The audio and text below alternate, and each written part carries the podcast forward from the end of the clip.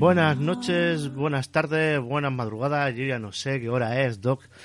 ¿Cuál es la. Eh, ¿Qué grabación llevamos ya? ¿La 489.502 o.? Es que, es que. Por ahí, por ahí, esto parece Santa Bárbara. Sí, sí. que tenía 1500 capítulos. Pero estamos en bucle, siempre intentando grabar el mismo episodio. Y no sale y no sale. Bueno, pues esta vez será la, la definitiva, como decía Ángel Garó. Así que nada, pues vamos a terminar la, temporada. Eh, y bueno, pues ya lo comentamos la semana pasada, pero bueno, no vamos a volver a, comentarlo. Vamos a terminar los últimos, los dos últimos capítulos, el 9 y el 10. Haremos un pequeño, lo vamos a comentar que van a los dos seguidos, y haremos un pequeño, una pequeña micropausa. Que bueno, en principio los espectadores, bueno, los espectadores no, los oyentes lo, lo percibirán mejor que, mejor que nosotros. El, y el 9, pues vamos a empezar con el 9 ya, vamos a meter ya directamente, que se llama Kindness, ¿verdad? Sí, amabilidad o algo así se puede traducir. Sí, sí, la traducción sería amabilidad. Y entonces empezamos cuando Juliana y Joe salen del... Pues justo que, lo, que acaban de salir del bar de los Yakuza, ¿verdad? Mm, sí, bueno, eso realmente es del 8, salen del bar de los Yakuza y en el callejón los detiene un coche Cadillac de estos, sesentero ahí, de estos super largos, negro, los retiene y los mete en el coche y se los lleva. Así es como acabó el, el 8, que se quedó el señor Kido, el jefe, el chief inspector Kido, con dos palmos de narices sin, sin las merluzas J, Joe y Juliana. Sí, nunca se la llevaron el pescado se los comió otros japoneses. Eso es verdad. porque lo que vemos en el 9 es que están en una celda. Los dos ahí discutiendo. Ay por qué has venido y tú por qué no me has avisado y no sé qué. Y en paralelo lo que se ve es a Ed y Frank eh, en la parada de bus esperando a Juliana la pánfila. Sí, la verdad que es para meterla con, con la mano abierta, la verdad. Y bueno, que eso es maltrato, digamos- Doc, que eso es maltrato. Eh, bueno, sí. eh, actualmente sí, lo que pasa es que en esa época, pues bueno, se vería como algo, como algo normal y, y dirían algunos necesario. Pero bueno, no estamos de acuerdo, lo siento, con, con el maltrato a las mujeres. Y de aquí eh, se, supo- se supone, porque bueno, eso- te pone en tiempo, que pasan al día siguiente, porque se ve como, como si pegaran, como si hubieran pasado las horas, y a- aparecemos en casa de, del Open Führer, que bueno, que se acaban de levantar, y vemos que se oye vemos como que están preparando el desayuno y oye John Smith un ruido, ¿verdad? Como que, Buah, como que alguien saca- Ahí es como si se hubiera caído Sí, un piano de cola. Plum, plum, plum. Y lo Sí. que se ha caído es Thomas, el hijo mayor. Que, que el hombre no es que el chaval no sea torpe, es que tiene la enfermedad esa de, de la poliomielitis aguda o yo qué sé, no sé, porque no me acuerdo qué, qué nombre le dieron a la enfermedad, pero tiene algo chungo que ya ni Sí, bueno, coordina ni nada. Es una enfermedad degenerativa de huesos, pero bueno, ya lo comentamos en el capítulo anterior y no nos... Es decir, eh, no- no- nos remitimos a si queréis, si queréis saberlo, escuchar el capítulo anterior. Es una enfermedad degenerativa de huesos, que es hereditaria y bueno, en principio pues nada, eh, está empezando a dar los, los síntomas propios, los primeros, los primeros síntomas, que lo vimos en el capítulo anterior. Aquí lo Y, importante bueno, es que John sí. Smith pone una cara, hostias, eh, ya se le ve preocupado. A este, en esta escena le han salido por lo menos 10 canas. Sí, madre mía, eso sí que es verdad. Eh, Porque lo está viendo como padre, lo está viendo como. Ya no es, es decir, joder, que lo que han. Lo, lo que creíamos que no iba a pasar, que además se dice el médico, pues por desgracia va a suceder y puede que se acelere. No sabemos eh, si en los siguientes capítulos o la siguiente temporada se verá algún síntoma más acrecentado. Supone que yo creo que lo harán con el tiempo, pero puede ser que se vea. Si la alargan mucho, pero no lo sé cómo lo harán. Y bueno, y de aquí saltamos a Juliana y, y Joe, que hemos visto que ha amanecido y que están, están encerrados y como hemos visto hablando, pues como decíamos antes, de los planes de huida, que es lo que iban a haber hecho y todo eso. Sí, ahí es cuando Juliana le dice a Joe que su idea era haberse ido en el autobús ese que han perdido, por cierto, irse a la zona neutral y de ahí irse a Sudáfrica, que debe ser como por la zona a la que van todos los refugiados de, de Estados Unidos ocupado. Eh, perdona, tengo que corregir, Sudamérica, no Sudáfrica, Sudamérica. Bueno, bueno, Pues qué he dicho. No, no, no, vamos a ver. Que, o sea, ha dicho Sudáfrica, digo, bueno, no pasa nada, pero bueno, que, que van a Sudamérica. No sabemos por qué, pero ha dicho Sudáfrica, no pasa nada. Y luego nada, vemos que entra, que entra un japonés que parece un armario ropero, literalmente, y se lleva, se lleva a Juliana. Y entonces vemos, sí que están en una especie como de, pues, de taller de barcos o sí, una, una zona del puerto. Sí, ahí hay hélices de barcos y para reparar y cosas así. Claro, que es donde Y no tiene, tiene la Yakuza su base, porque estos trafican con heroína que entra por los puertos de San Francisco. Y vemos a nuestros queridos compañeros de la resistencia, el, Le- eh, Lem, Lemuel y, y Karen, que bueno, que lo que hacen es, pues pagan al jefe de la, de la Yakuza para dejar salir a Juliana, pero sin la película ni Joe. Y Juliana, ¿verdad que es muy maja? ¿Verdad que es muy maja que la queremos mucho? Gab? ¿Qué maja es? eh, la que lía la gilipollas. No, por favor, que, que es que tenemos que sacar a... eh, por favor, que hay que sacar a Joe. Y tú como, Dios mío, Dios mío, además ves la cara de él y mi cara de, bueno, ¿tú qué te piensas? ¿Que tenemos aquí dinero a mansalva? que fue cara de... Sí, No, porque, por favor, que... porque para, para la película se han dejado 100.000 yenes y para sacarla a esta han tenido que poner 50.000. El Taoshi, Taishi Okamura se está forrando con esta gente, tío. Sí, sí. Y la muy pánfila, pues, eh, quiere que lo liberen y tal y cual. Y los otros le dicen, oye, mira, aquí lo importante es la película, déjate historias.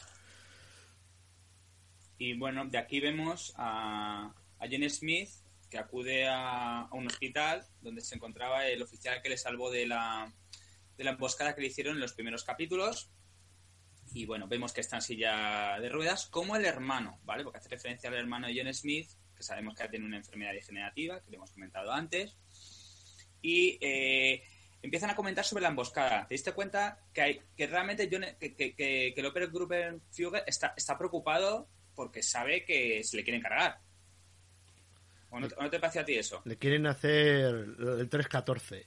Y entonces Sí. el único en el que confía es el- en la persona esta que le salvó en la emboscada de, de una muerte segura. Y le entrega un sobre manuscrito. Y dice, esto, por si me pasa algo, se lo entregas en mano a Adolf Hitler. Sí. Nada menos. Sí, sí, eso es verdad. Fue bastante sorprendente. Hostia, tú ponte en el papelón del pobre lisiado, que igual no se recupera nunca, y dice, y ahora me tengo que ir yo hasta Berlín en silla de ruedas para ver al Führer, nada menos.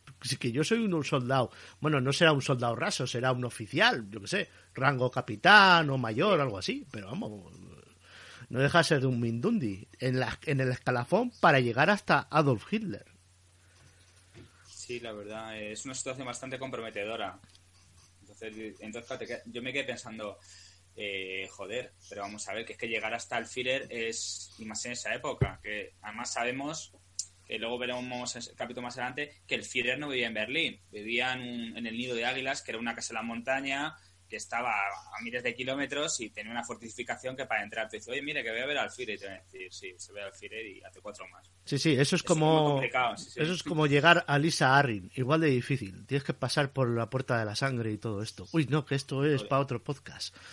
es verdad, es verdad. Bueno, y volvemos a nuestro podcast que, bueno, que el señor Tagomi, ¿verdad? Está con su Iching. ¡Ah, Mr. Tagomi! Sí, sí. Pero Qué grande es, te lo juro. le vienen a tocar los huevos el señor Chief Inspector Kido. ¿Qué pinta ahí?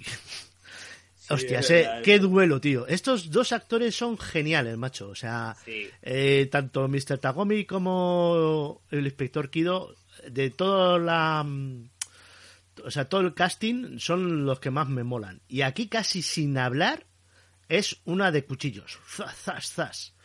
Mm, Porque el inspector Kido le ha venido a cantar las 40. Eh, respecto al tejemaneje que ha habido con la Yakuza y la heroína en los puertos, que no deja de ser una cosa que es eh, le corresponde al ministro de Comercio controlar. Sí, además, está, además está haciendo referencia al mercado de heroína y todo. Es como, eh, vale, o sea, lo que tú has dicho es que es un momento de eh, madre mía, entra alguien y es como, Dios mío, le revientan. Pero bueno, el papel que hacen los dos es la verdad es muy, muy, muy bueno, la verdad. Y luego, pues nada, pasamos de aquí a Juliana, que va por la calle, ahí tan tranquila, tranquila chica, y se encuentra con, con esta, ¿verdad? Que se le lleva a la casa, donde está Frank y, bueno, con el padre de, de Ed. Diga- diga- Digamos, digamos para los tres, ya conocemos al padre de al padre de Ed, está en silla de ruedas, os acordamos que, que- que encima el apellido que tenía era McCarthy, eso, eso ya lo hemos comentado en el capítulo, en el capítulo anterior. Sí, pero no Y está de más entonces- recordarlo. El señor McCarthy. Sí, bueno, pues el señor McCarthy, la verdad, entonces, si conocéis un poco de historia, eh, hace un poco de referencia al senador eh, McCarthy que hizo una caza de brujas en... Yo creo que fue por esa época, la verdad, y que persiguió a muchos actores que los acusaron de comunistas y bueno. Pero yo no sé si es este señor, ¿eh? Pero la casualidad la pinta la Pero es mucha, so- sobre todo como habla. Ya, mm, eso lo comentamos fuera de micro. eh, es, es muy curiosa la forma que tiene de hablar. Si tú, si tú ves cosas o lees cosas, eh, pa- parece mucho. Puede no ser, pero es una similitud muy. Como, joder, qué casualidad, ¿no? Se llama McCarthy. Como encima el senador que hubo, que fue un que fue además un perseguidor de encima de, los, de la gente del cine. Pero bueno, no lo sabemos y no vamos a entrar más. Porque es una cosa que ha decidido hacer la serie. Y entonces estamos comentando que están en casa de que está en casa del padre de Ed y entonces eh, Juliana muy maja ella le dice oye perdona eh, necesito dinero para sacar a Frank porque es que no no perdón para, para sacar a Joe perdón El dinero se lo pide a Frank. exactamente Juliana se lo pide a Frank y le dice eh, ya pero es que entenderlo es que Joe está con la Yakuza necesitamos dinero. Esto Claro. es porque se nos ha olvidado comentar una cosa. Cuando Ah, estaba Juliana hablando con Lem y Karen, después de encararse con ellos, se va donde el jefe de la Yakuza y pide que le suelten a Joe. Y el jefe de la Yakuza le dice, este tío vale tanto. Y la otra dice, vale, vale, ya traeré el dinero. Ok. Y bueno, pues al principio, después de algunos rifirrafes que hay, porque dice que Frank que tienen que huir, porque mira, eh, están los Kempeta y todo el mundo detrás de ellos. Y, y- pero al final, Frank le dice, no, no, eso, eso, eso además es como muy de, no, cariño, tú quédate aquí, yo voy a salvar a tu amigo. O sea, Bueno, es como un- Yo tengo otro punto de vista, yo tengo otro punto de vista. Además lo voy a reforzar con, con hechos. Recordar que en el capítulo anterior, Sí. aunque el argumento tiene su tela, pero bueno, eh, Joe eh, quería ir a la entrega de la pasta por la película al burdel porque el dinero lo ponía a él. Que tiene sentido Es porque al final él es el espía nazi que se quiere llevar la película. Bueno, hasta ahí vale. Es. Pero es que aquí Frank dice, voy yo porque el dinero es mío. ¿Sabes? sí, sí, El tema del dinero, el tema del dinero que está por ahí. Sí, por sí. ahí. Eh, es otra lectura, ¿eh? Eh, Puede ser la tú dices, no, eh, yo soy héroe de acción y el machote y tú te quedas aquí. O puede ser, eh, eres muy maja, te quiero mucho, pero el dinero es mío. También, también, también, es verdad. Y luego pasamos a John Smith con una canción muy bonita, ¿verdad? Que además es una canción para que para la gente que realmente haya, haya le gusta escuchar la música la reconocerá, la verdad.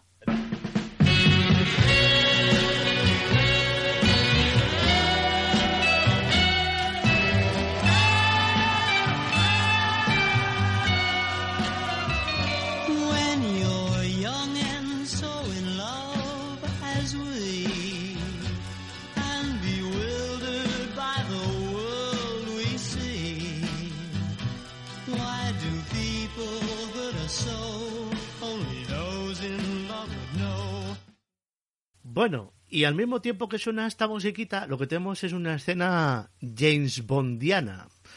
Y se ve a un hombre que se está poniendo un uniforme, se pone los gemelos, las botas nazis estas, el cinturón y tal, que yo pensaba, joder, mira, John Smith que va a entrar a, a cuchillo. Pero no, es el señor Rudolf Beckner, alias señor Baines o Baines, el falso sueco, que está otra vez en un hotel. Este hombre siempre está de hotel en hotel, ¿eh? ¿Estás fijado? Sí, es verdad. Este hombre yo creo que tiene punto los turis o algo de eso. Sí, sí, el Travel época. Club, el Travel Club de la época. No, no, porque es muy sorprendente. Pero eso sí, me gusta mucho y, y lo, y lo- y lo hemos dicho muchas veces, lo conseguido que estaba. Es que todos los detalles, parece una tontería, pero los detalles de eh, las escenas, eh, cómo se ponen los gemelos, y luego, y luego todo su alrededor, estará, hecho, estará mucho con croma, ¿vale? Con ordenador, pero coño, que es que se han documentado muy bien. Yo lo veo súper. Tiene muchos detalles, muchísimos. Sí, bueno, que seguimos en la. Que no, que no quiero que nos vayamos. Estamos en plan Bond, aquí con el señor Pegner, ¿verdad? Iba- Sí. que se va a enfrentar al, al gran villano de esta primera temporada, que es Reinhard, Reinhard Hendrich. Hendrich o Heydrich. O Hendrix es en la Ginebra. Este es Heydrich. Es Heydrich. es Heydrich. Heydrich. Que fue un personaje real, ¿eh? Fue un personaje real. Anda. Sí, sí. de- eh, esto ya lo hemos explicado en otros episodios, pero lo recordamos. Este fue un general de la Wehrmacht. Por eso lleva uniforme gris. Eh, para hacernos pa- a bote pronto. eh, los grises son los que son militares puros y duros y los negros son la Gestapo, que son como la policía militar o, o policía de- del pensamiento casi. Que Pues Rudolf sí. Va de negro. mm, es verdad. Son las SS. bastante- Bueno, sí. eh, es un puto lío. Aquí lo importante es que hace reminiscencias al título de Kindness, porque el Heydrich este es un hijo puta súper amable, como el señor Christian Wolf en, en haciendo del Bastardos. coronel Landa en Sí, Malditos Bastardos. Gran podcast de Somos unas Goonies. Saludos, Un saludo, Galicia. Un saludo, chicas. Un saludo, chicas. Pues sí, estamos viendo que, eh, bueno, eh, se pone a desayunar y de forma sutil le dice, mira, eh, te voy a...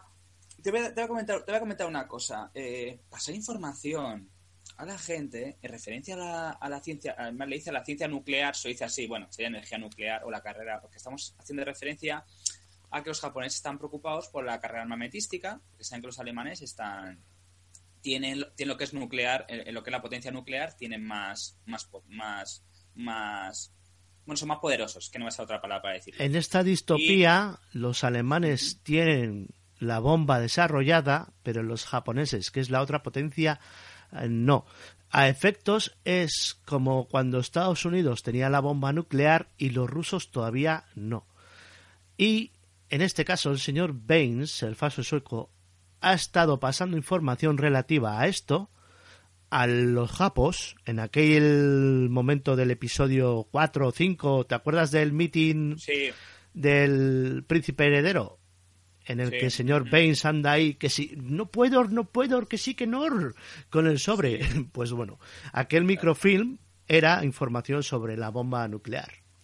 Entonces, en principio el señor Baines ha conseguido pasar eso a los japos, pero de ahí a desarrollar la bomba hay un trecho. y vemos además que le dice, vale, lo sabemos, pero vas a tener que hacer algo para mí. Es decir, y además le dice, si no lo haces, vo- voy a matar a tu mujer y a tus hijos. Que luego más tarde los, los Muy, veremos. Es que- muy, muy nazi todo eso, ¿eh? Sí, sí, sí. Además, la forma que tiene de decirlo, eh, eh, si- bueno, si lo ves en versión original, se nota más que en español. La forma que tiene, además, primero, cómo hablas de, vale, sí, que muy tranquila. Además, habla muy pausado. Es como, oye, que sí, que sí, que todo lo que tú quieras, pero tienes que matar a. Y le dices, tienes que matar al Führer. Otro como, "No, joder, todo Dios con matar al Führer, ¿te das cuenta? Eh, uno que va al Führer, otro que no sé qué al Führer. El Führer pues está en principio en todos los lados, que la verdad es bastante importante y relevante, la verdad. Y, y lo veremos, que es muy, que es muy importante, porque en estos capítulos ya sí sale el Führer.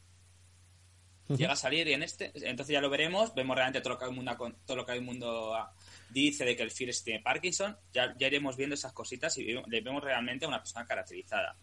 Y entonces, por lo que ha comentado, le ha dicho Heydrich, vale, que te tienes que ir a... Vale, te salvamos, pero tienes que ir a matar al Führer y la escena pues te quedas como un poco como un poco extrañado. Y de aquí saltamos a Frank que decide regresar a pues a por el revólver al revólver que tenía escondido antes de acudir con los con los yakuza para sacar a para sacar a Joe de, del puerto Revólver que solo tiene dos balas, que ya miras tú para qué quieres un revólver con dos balas, pero bueno. Eso va a tener consecuencias después. Eh, lo que vamos a ver es que se presenta allí ante Taishi Okamura, el jefe de la. Yakuza, que es un buen negociador, y lo que le ofrecen no son 50.000, pero bueno, mejor son 40 y pico mil en mano que ciento volando. Así que se los acepta y sueltan a Joe, ¿no? Tal. Y Joe dice, ¿y la película? Y el otro le dice, venga, majete, que os he hecho una rebaja, tira para tu casa. se pone allí a contar los yenes mientras estos están yendo hacia la puerta. Y en ese momento, Joe Blake, eh, mm, Blake, como Edward Blake, el comediante de Watchmen, ¿te has fijado? Muy bien, muy bien, sí, muy bien. Bueno, muy bien.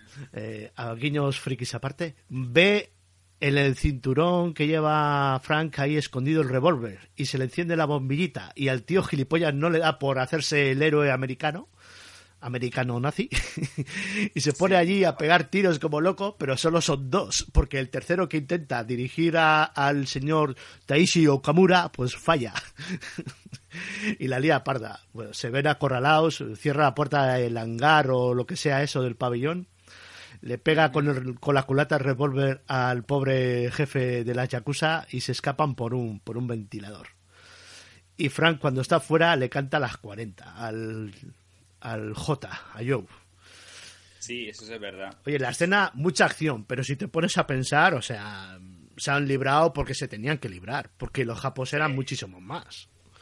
Sí, lo, si lo, si lo- te pones a ver que los japoneses empiezan a disparar y no, y no paran, o sea, les cosen a tiros y luego les persiguen, o sea, pero bueno, es una serie y son los protagonistas, de momento, deducimos, o sea, porque se cargan algunos en la siguiente temporada, pero eso lo desconozco.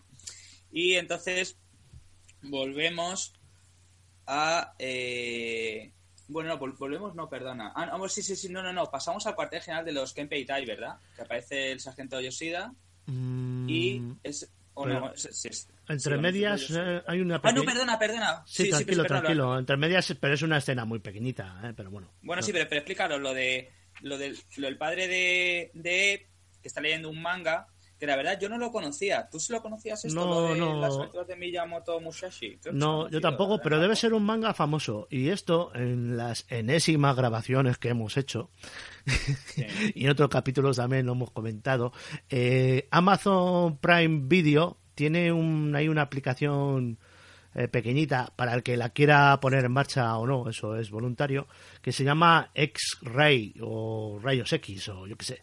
Sí, que, X-Ray, X-Ray. que no deja de ser como un IMBD o realmente creo que es la base de IMBD, pero bueno. Entonces ahí en cada escena eh, te aparece no sé cuántos actores, pues eh, ahí se despliega los cuadraditos con las fotos de los actores. Y aparte también a veces suelen poner información de la escena. Y en este caso hay un cuadro de información respecto a este manga, que debe ser muy famoso, que no sé qué.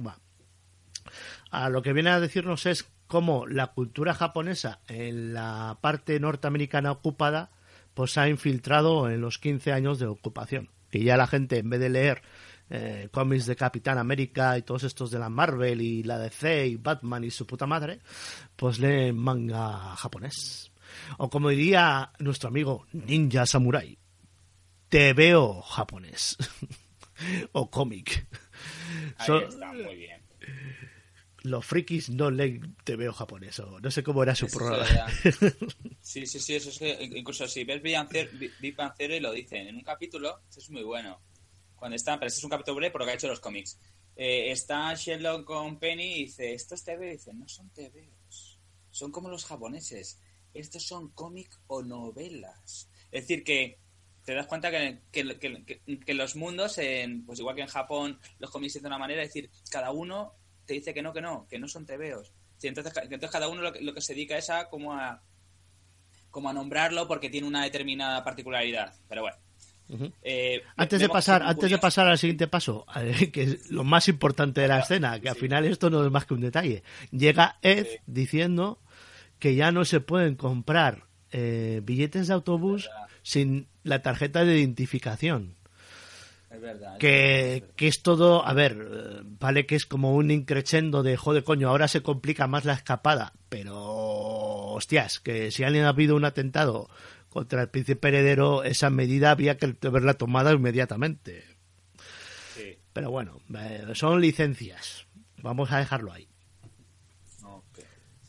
Pues nada, eh, de aquí pasamos al cuartel general de del Kenpeitai, en el que el sargento Yoshida pues le informa sobre la película, pues sobre la película que tenía Okamura, que la película pues al final la han robado y que ha sido perpetrado el robo por, por Joe Blake, bueno, que ha, sido declarado, ya, ya, luego, ya luego se enteran que ha sido declarado pues una persona militante de la, de la resistencia y le entrega el informe, que eso sí que es un poco curioso, que el inspector a hacer, empieza a analizar, empieza así como a leerlo, y se queda suspendido que dice, y el otro hombre que, le, le- le dice Yoshida, y otro hombre que estaba, ¿quién? Eh, es Frank Frink.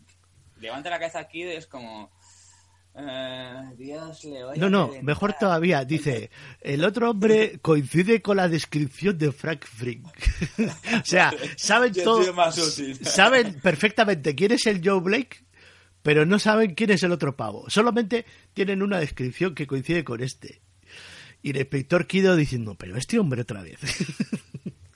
Sí, sí, es verdad. Y de aquí pasamos a la casa de Ed, ¿verdad? Que vemos que el padre de Ed, eh, uf, les echó una bronca muy grande y además, además se pone en plan nazi. Ah, no sé qué, fuera de mi casa, no sé qué, que no volváis, ¿eh? Cuando se entera de que, de que bueno, de que los Kenpeitai, bueno, pues que está- están detrás de ellos, que ahora no pueden salir, se pone bastante, bastante borde, la verdad. Y entonces deciden ante, ante, ante la imposibilidad de, de que no pueden coger el bus y claro, Lemmy y Karen han gastado, bueno, más dinero que, que gastaron en un 2-3 para darte el dinero.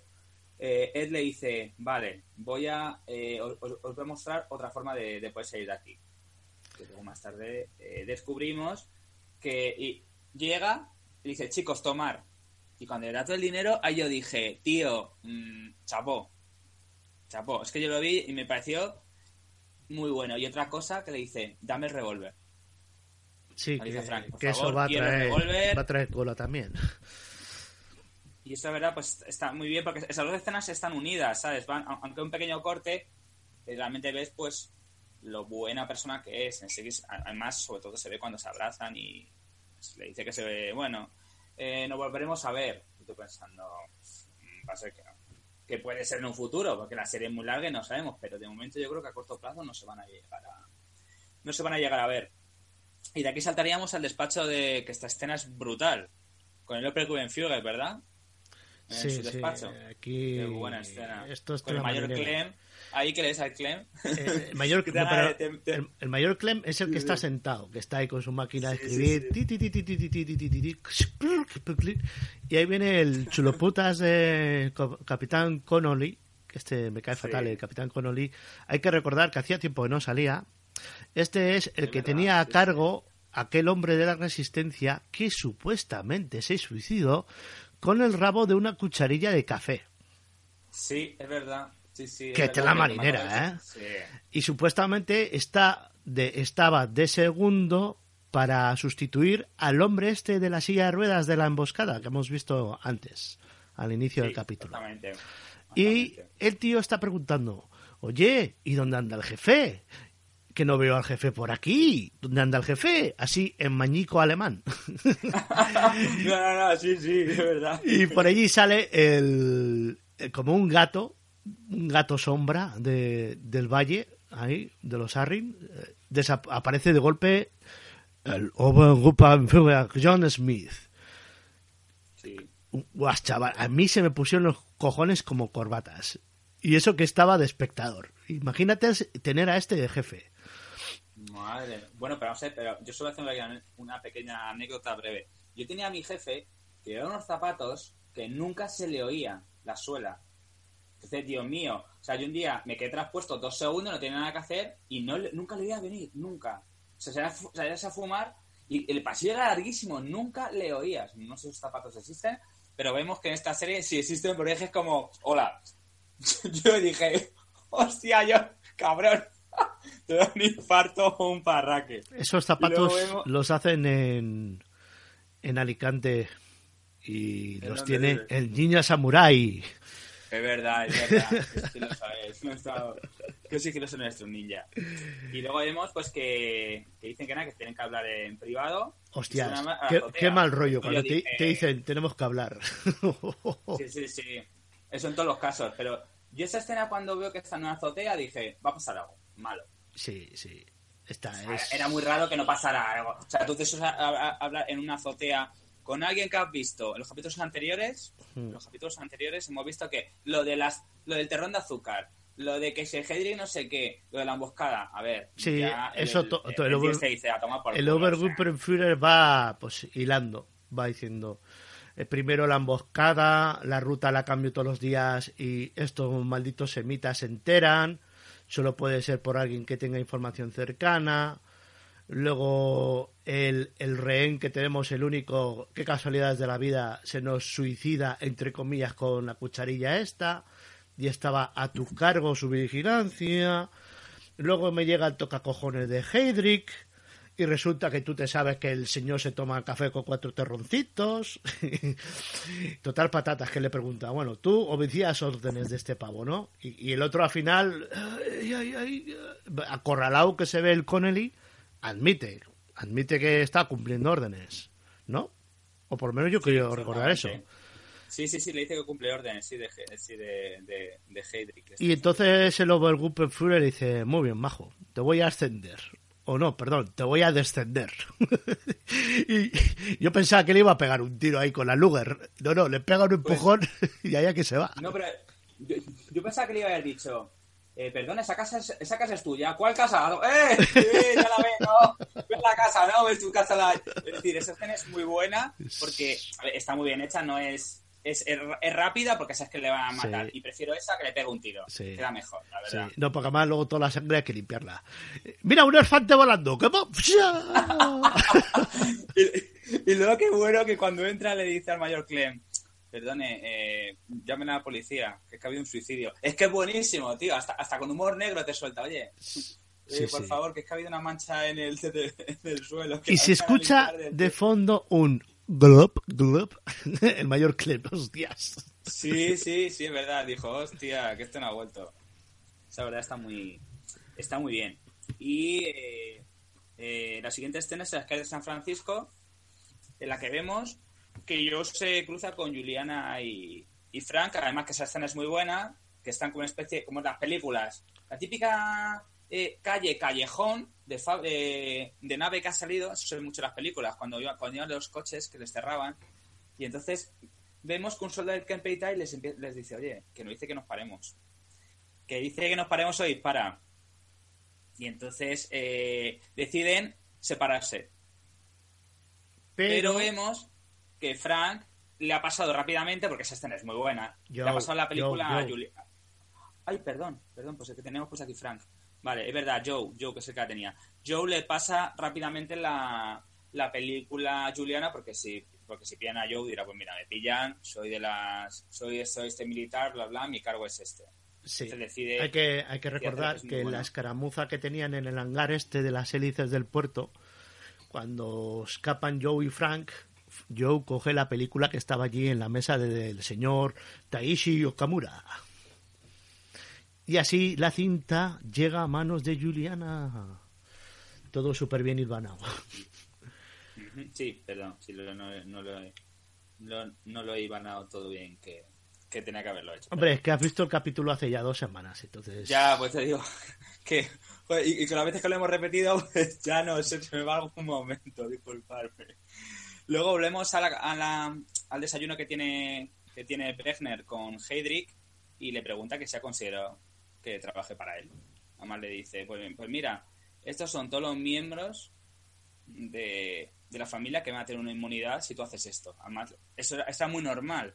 O sea, muy normal que si tú ayudabas a, a alguien de un alto cargo en, los, en la Alemania nazi, sobre todo militares que estuvieran que fueran generales y, y alguno que fuera la mano derecha de Hitler, lo vi en, en documental, tenían inmunidad. Inmunidad de sus hijos, sus descendientes, los mejores colegios, las mejores protecciones. Pero lo que hemos comentado, le dice, vale, que mi familia, perfecto, inmunidad, voy a trabajar para ti, pues ya sé lo que deja hacer, matar a Hitler. Y la cara de él sigue, sigue, sigue descomponiéndose, es como, joder, tío, que no puedo matar a Hitler, que no llega a decirle, hola, buenas tardes, a Bon llama, pues no, tío, porque te fumigan antes. Pero bueno, Te fumigan antes. sí, sí, sí, literalmente, o sea, yo que lo veo así.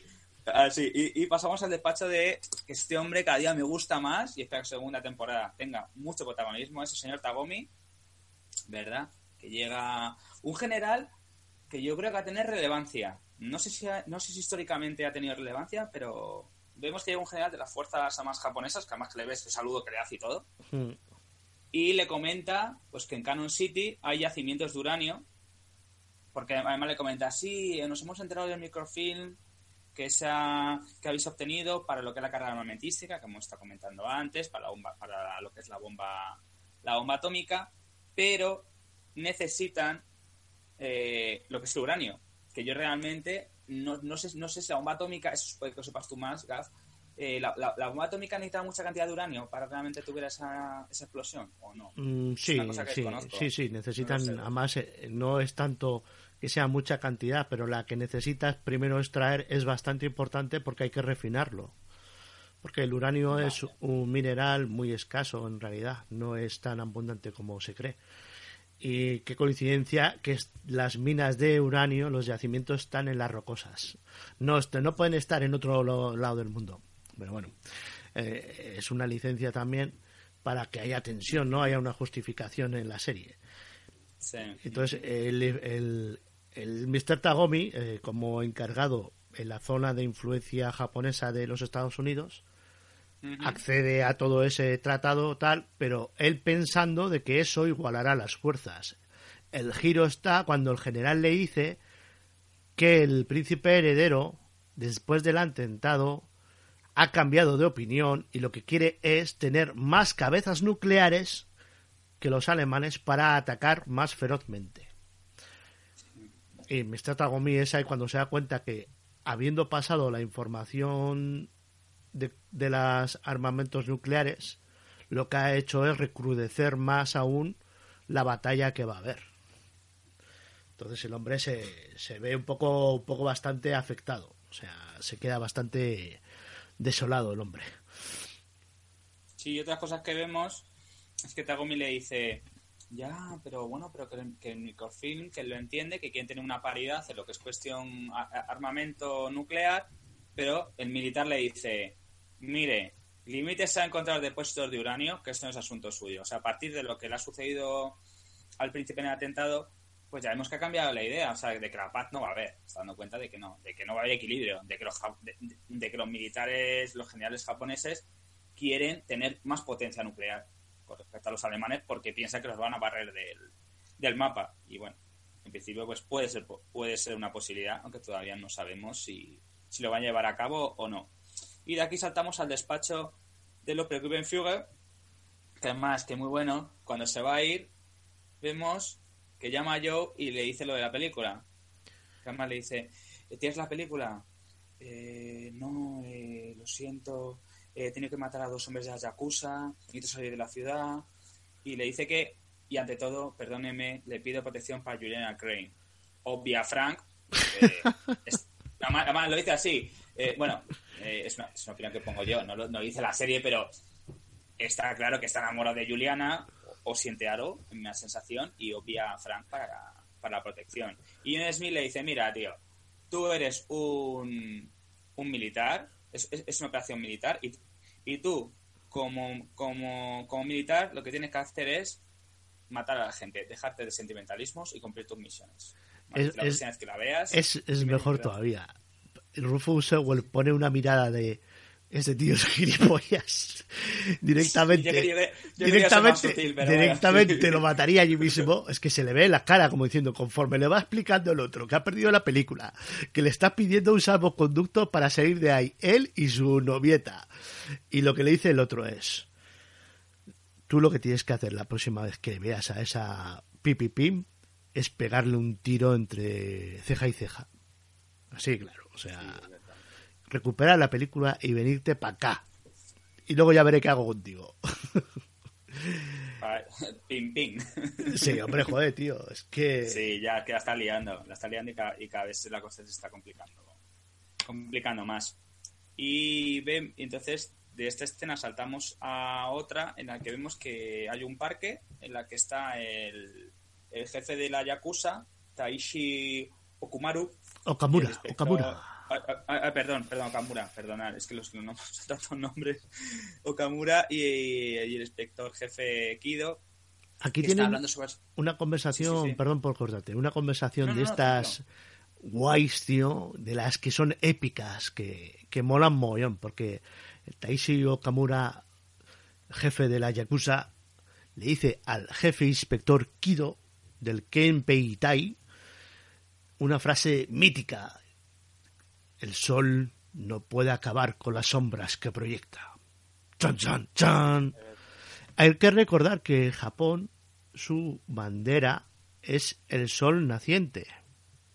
Sí, Eh, O sea, la frase es más mítica de lo que creemos.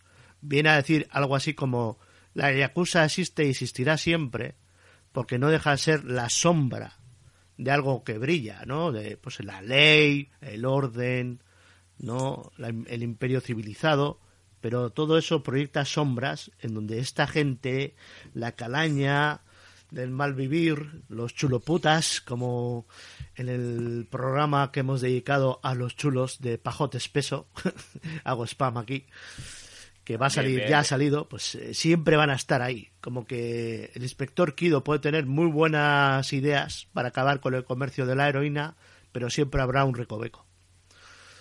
Eso es verdad. Es muy buena, ¿eh? esta Y- escena es súper buena, a mí me encanta. Sí.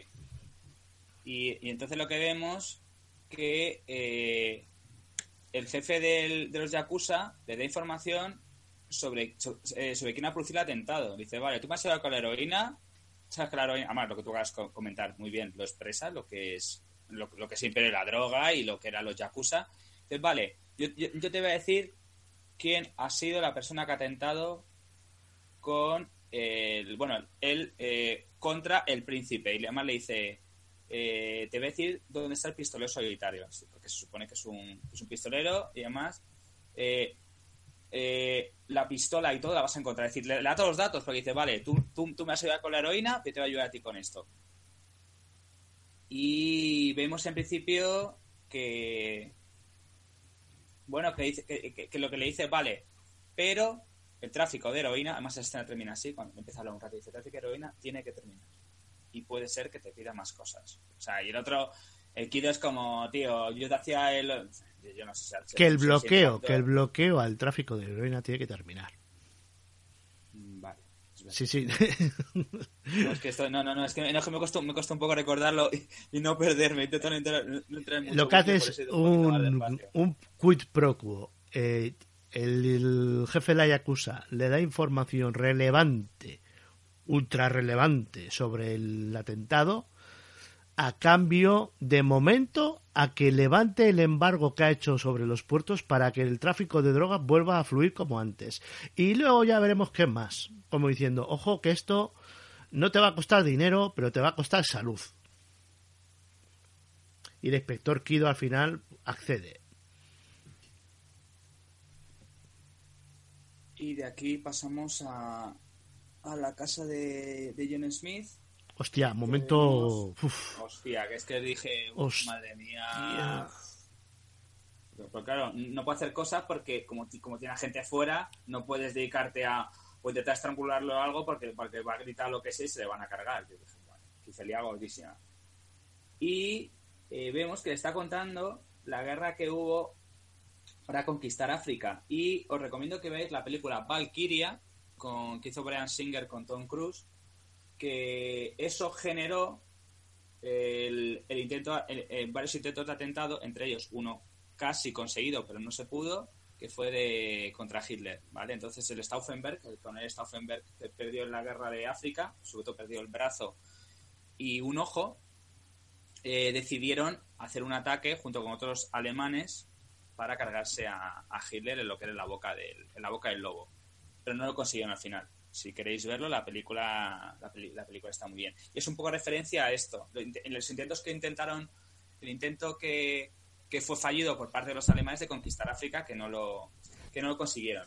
Entonces vemos que bueno, la situación está muy tensa, como hemos dicho, y le dice, le dice John Smith a Heydrich que vaya a su despacho para, para hablar. Y le empieza a comentar, pues sí, me he enterado sobre el capitán Connolly. Y la escena es muy buena cuando Heydrich le dice, eh, te voy a invitar mañana a una cacería. Y le dice, pero ¿por qué no dices que venga Thomas también? Y el otro le dice, mira, tú y yo, las familias fuera.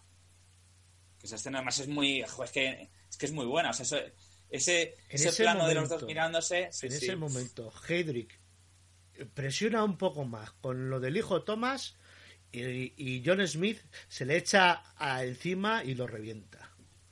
Sí. O sea, es que se le ve a Rufus Sewell, tío, es que se le ve como lo que le toque en la familia, cómo la altera. O sea, ahí se olvida de que tiene que obedecer ciegamente al sistema nazi, se le olvida la frialdad.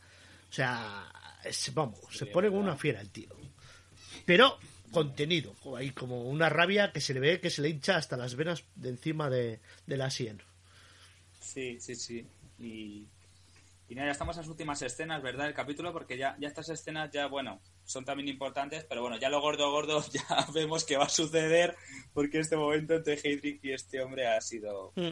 Nos quedan dos escenas más que son una es la última, evidentemente con el cliffhanger, pero antes es una escena muy muy emotiva y muy importante.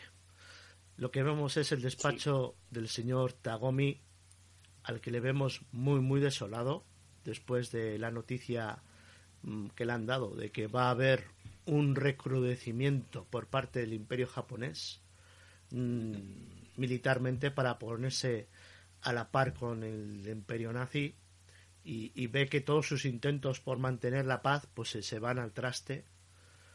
Y entra el- su asistente Kotomichi y se ponen a hablar un poco no que Sí, de la añoranza por por la home island dicen por, por las islas por Japón por el archipiélago porque es de donde vienen y le pregunta al señor Kotomichi que de dónde es y este dice que es de Nagasaki.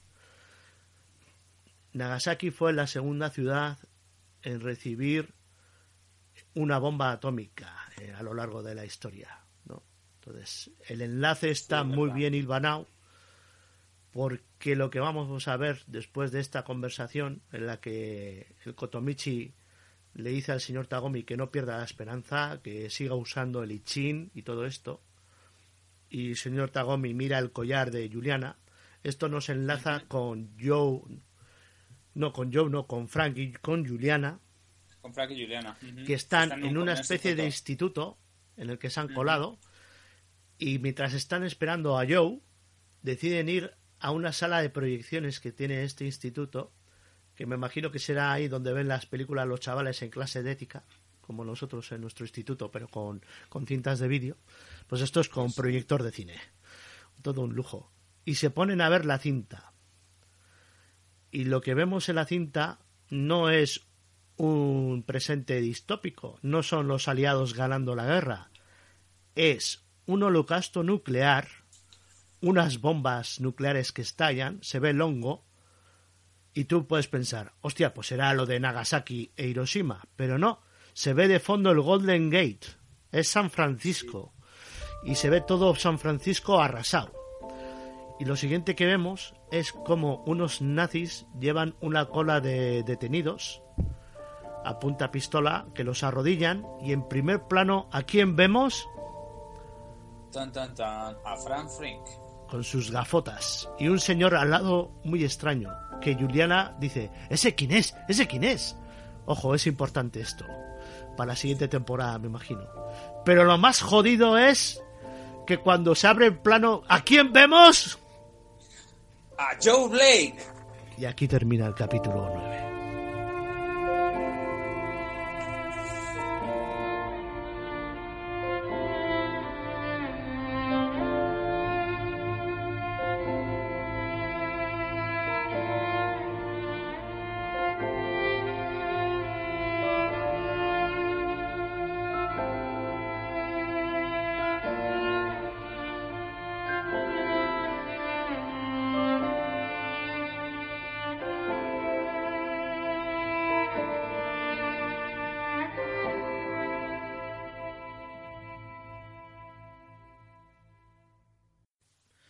Bueno, y regresamos de esta pausa tras eh, el cliffhanger del episodio 9 para dar comentario al episodio 10 titulado A Way Out, una escapada o vía de escape, no en castellano, me imagino. Sí, sí, sí, esa traducción.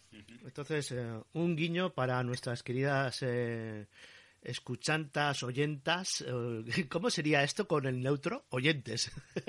Oyentes, sí, para las guris, porque mira, Exacto, clic, clic, clic, sí, eh, en mi caso no es café, es un- una infusión de regaliz, eh, no sé por qué. Ay, mira, mira bien. En, en el mío ha sido un café, pero me, me he tomado, que no sé si oirá antes, pero bueno, me tomo un café. Bueno, Pues nada, volvemos a, la a- que están viendo una película, ¿verdad? Sí. Estamos en el colegio viendo una película bastante impactante. Sí, se han quedado ojipláticos, igual que Yago se quedó ojiplático viendo los psiconautas. Eh, no, cuando quise ir al cine la habían quitado. Me cago en. Pero bueno, Y, y los Oscar, y los Oscar, en el programa que hicimos, si lo escucháis, eh, Yago se quedó con el culo torcido con lo de Moonlight y creo que mucha gente. Pero bueno, volvemos a, a nuestro mundo distópico que estás comentando, ¿verdad? Lo de la película. Que habían sí, visto la película han y- visto, has visto la película. En este caso no ven una, una distopía para ellos en las que los aliados ganan la guerra, sino lo que ven es un holocausto nazi nuclear sobre San Francisco y como Joe Blake vestido de soldado nazi ejecuta a Frank Frink y en esas que llega el señor Joe Blake y pregunta pero ¿por qué tenéis esas caras tan largas? ¿qué os pasa?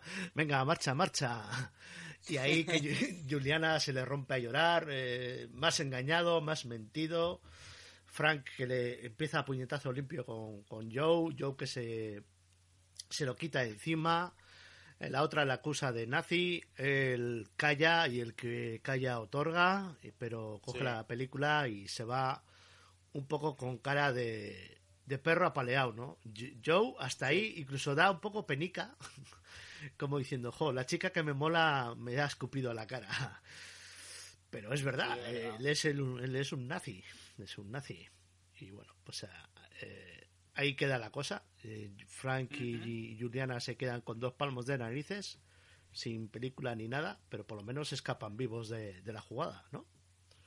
Sí. Y bueno, si, si quieres, como hemos comentado, vamos a, vamos a hacer si quieres las tramas en paralelo de cada uno. Vamos a comentar las tramas eh, completas, si te parece bien, Gab, para que vayamos más deprisa si quieres. La trama de uno, pum. La trama de otro, pum. ¿Lo hacemos así mejor? Mm, pues no sé, porque no lo tengo apuntado así y no sé si me voy a liar la parda. Bueno, es bueno, da- seguimos, seguimos en el orden que están, no te preocupes. Bueno, en, el, Eh, en el orden que está, lo que sucede es que saltamos a John Smith, Vale, que- pues que- seguimos así, venga, para no liarnos. que había sido invitado, con comillas, no las veis, pero estoy haciendo el gesto, comillas, comillas, por Heinrad, eh, Reinhard Heinrich, Heinrich este, a una Hadrick. Heydrich, o yo le llamo Hendrik. eh, Ginebra, Hendrik, vale, estamos- Ginebra, Ginebra Hendrik. Eh, a, a una, a una cacería eh, ahí por los bosques eh, Apalaches o no sé qué bosques serán, porque son las montañas más cercanas a Nueva York, me imagino que serán esas. Y lo que le vemos es eh, preparándose John Smith su escopeta y le entrega a su mujer Helen una pistola Luger, como diciéndole, si me pasa algo, no dejes que os pillen vivos. Hostia, la mujer pilla al vuelo el mensaje, porque no lo dice, o sea, eso lo estamos comentando nosotros. Sí, pero bueno, que su, que, que su cara es un poema, ¿para qué mentir? Eh, La frase exacta que dice John Smith es, no dejes que se acerque a los niños. Sí, totalmente, eso es muy cierto. De aquí, de aquí saltamos a Inspector Jefe Kido, que vemos que está mirando por la ventana y bueno, el sargento... eh, bueno, eh, es que esta escena es un poco es un poco complicada de explicar, ¿o no crees tú? Porque, es- a ver, le está diciendo que todo lo que ve, que vale, que, tiene que proteger su imperio, todo lo que está viendo, que es importante, o sea, está haciendo referencia otra vez al... pues a que saben que los alemanes pues pueden hacer pueden destruir todo lo que tienen y que realmente lo tienen que defender pues ar- eh, armándose nuclearmente. Que bueno eso es una es, es algo relativo. O no crees tú Sí, es una... Lo, lo que vemos es la lucha interna del, del inspector Kido, ¿no? Eh, el deber y, y lo que hay- realmente hay que hacer, que no siempre coinciden. Y luego vuelve a saltar y lo que vemos es a Juliana y Frank eh, pidiendo disculpas a Lenny y Karen porque han perdido la cinta. y encima la han visto. Y es muy gracioso, bueno, muy gracioso entre comillas, eh, porque los otros, los de la Resistencia, Lem y Karen, no ven las películas, simplemente se, eh, se, mm, eh, se encargan de, de llevárselas al hombre del castillo y ya está. O sea, hacen de correa de transmisión, bueno, no, perdón, no de al señor, al hombre este, sino llevárselas a los de la Gestapo a cambio de información para poder liberar gente que está atrapada en los campos de concentración. Porque así es como esas películas llegan a cierto personaje que veremos después. O sea, ellos ni se preocupan en lo que hay en la cinta. Y estos majaderos de Juliana eh, y Frank se dedican a verlas. ¿Pero qué es esto, por favor?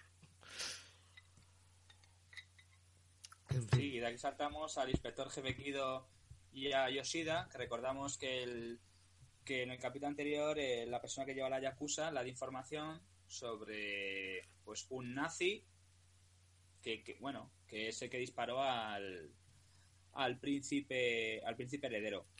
Este Llega- nazi, Llega a la habitación. Sí, sí. cuenta, este cuenta. nazi se llama Karl Müller. ¿Te acuerdas de Paquito, de Paquito o Johannes Müller?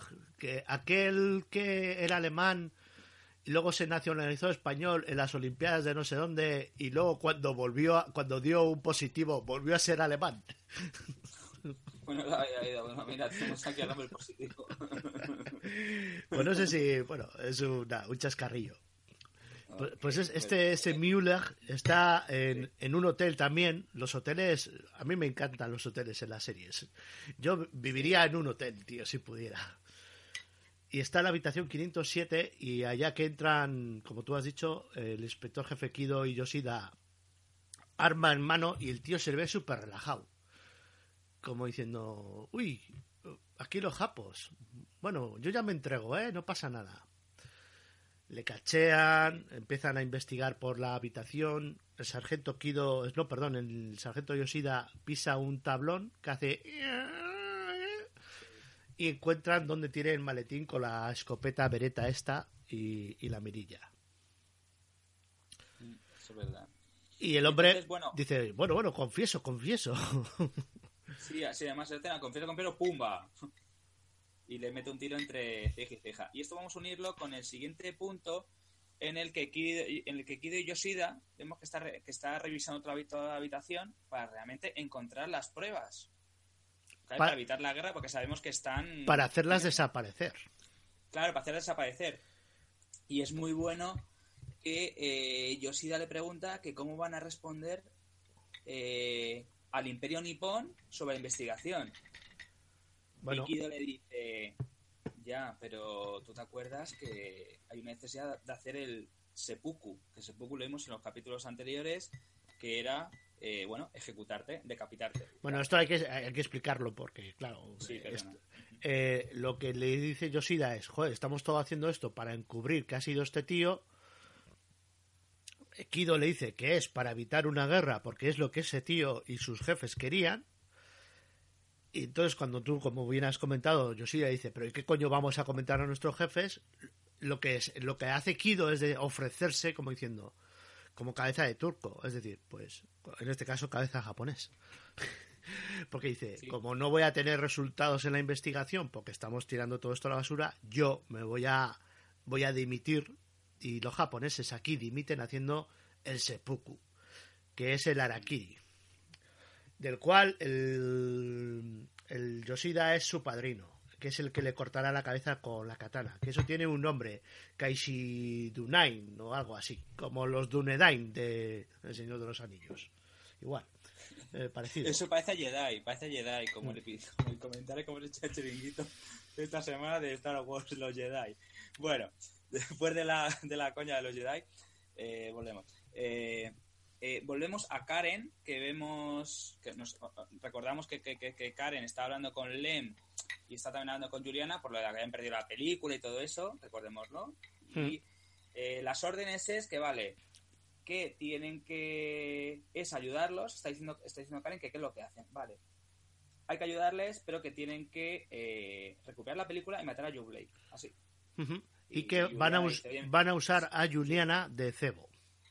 Sí. Porque Juliana está un rato buena, que no lo hemos dicho, que es muy pánfila, pero está muy buena. Sí, sí, sí, utiliza mucho su, su figura, es- a ver, que es muy guapa, la verdad. Entonces tiene que, tiene que pensar con la cabeza y la otra, ya, pero es que no puedo matarlo con esa frialdad. No, tienes que hacerlo y tú vas a ser el cebo.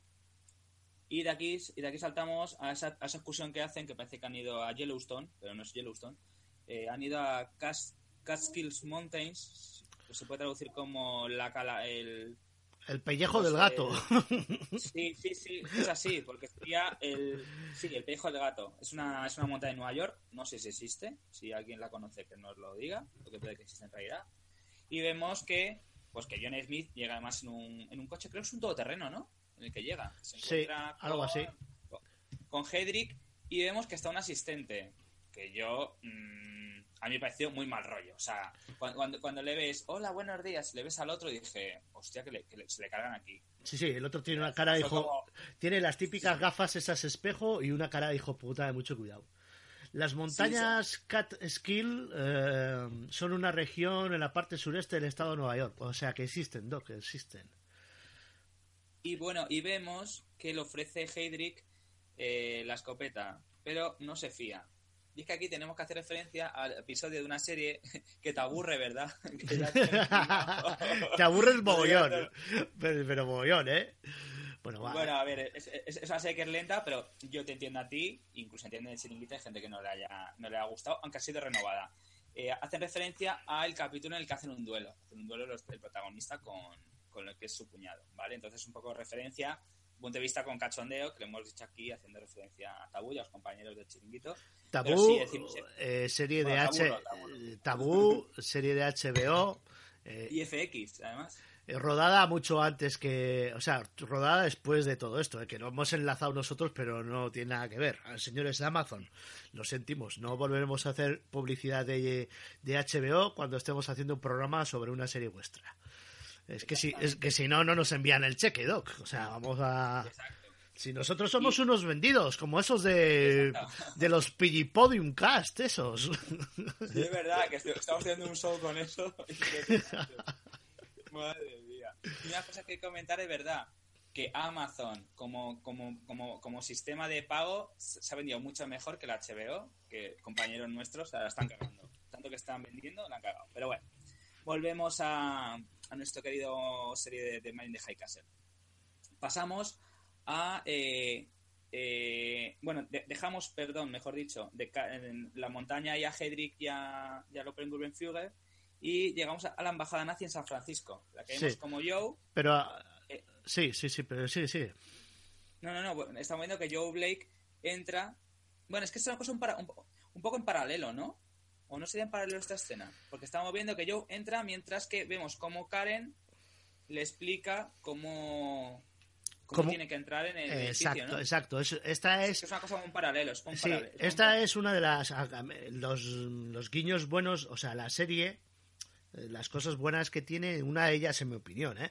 es los montajes, sí, sí. cómo lo hace, ¿no? Cómo, cómo enlaza una trama con otra, cómo usa la herramienta de la voz en off junto con la en escena visual que te está enseñando. Y yo creo que lo hace muy bien. Igual que otras series abusan demasiado de, yo que sé, hablarle a la cuarta pared, como pasa en House of Cards, que puede ser hasta cargante.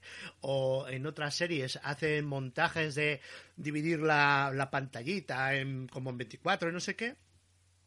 Aquí, eh, el The Man in the High Castle, eh, los directores o el productor ejecutivo o el showrunner o quien sea, ha usado como herramienta que se ve en todos los episodios, al menos una vez o dos, es usar la voz en off de una conversación poniendo una escena de otro personaje que es totalmente visual, en este caso es como Joe entra en la embajada nazi, mientras Karen le explica a Juliana qué son, cuáles son los pasos que tiene que seguir ella para entrar en la embajada nazi. Y luego ya la siguiente imagen se sincroniza con esa conversación y vemos que le está sacando unas fotos a Juliana para estampar su foto y el sello nazi en un salvoconducto falso. Esto recuerda mucho a los salvoconductos que se usaban en la película de Casablanca. ¿Te acuerdas? Sí, Por hacer la gafa pastada un poco aquí. sí, muy bien. Pues nada, de aquí vamos a saltar a, otra vez a las montañas rocosas en las que Heydrich, pues nada, está dando un paso que sabemos que va a venir de caza. En principio, creemos que va a venir de caza. Y le está hablando de que las, las maravillas que tiene el paisaje, que lo bonito que es. Y además le dice, este es un lugar en la que nadie puede oírte. Que es una referencia a la, al, al título de la película de Alien Octavo Pasajero, que decía, en el espacio nadie puede oírte. Es decir, es, un po- es un poco como que ha cogido el mismo eslogan, es como, coño, lo han copiado.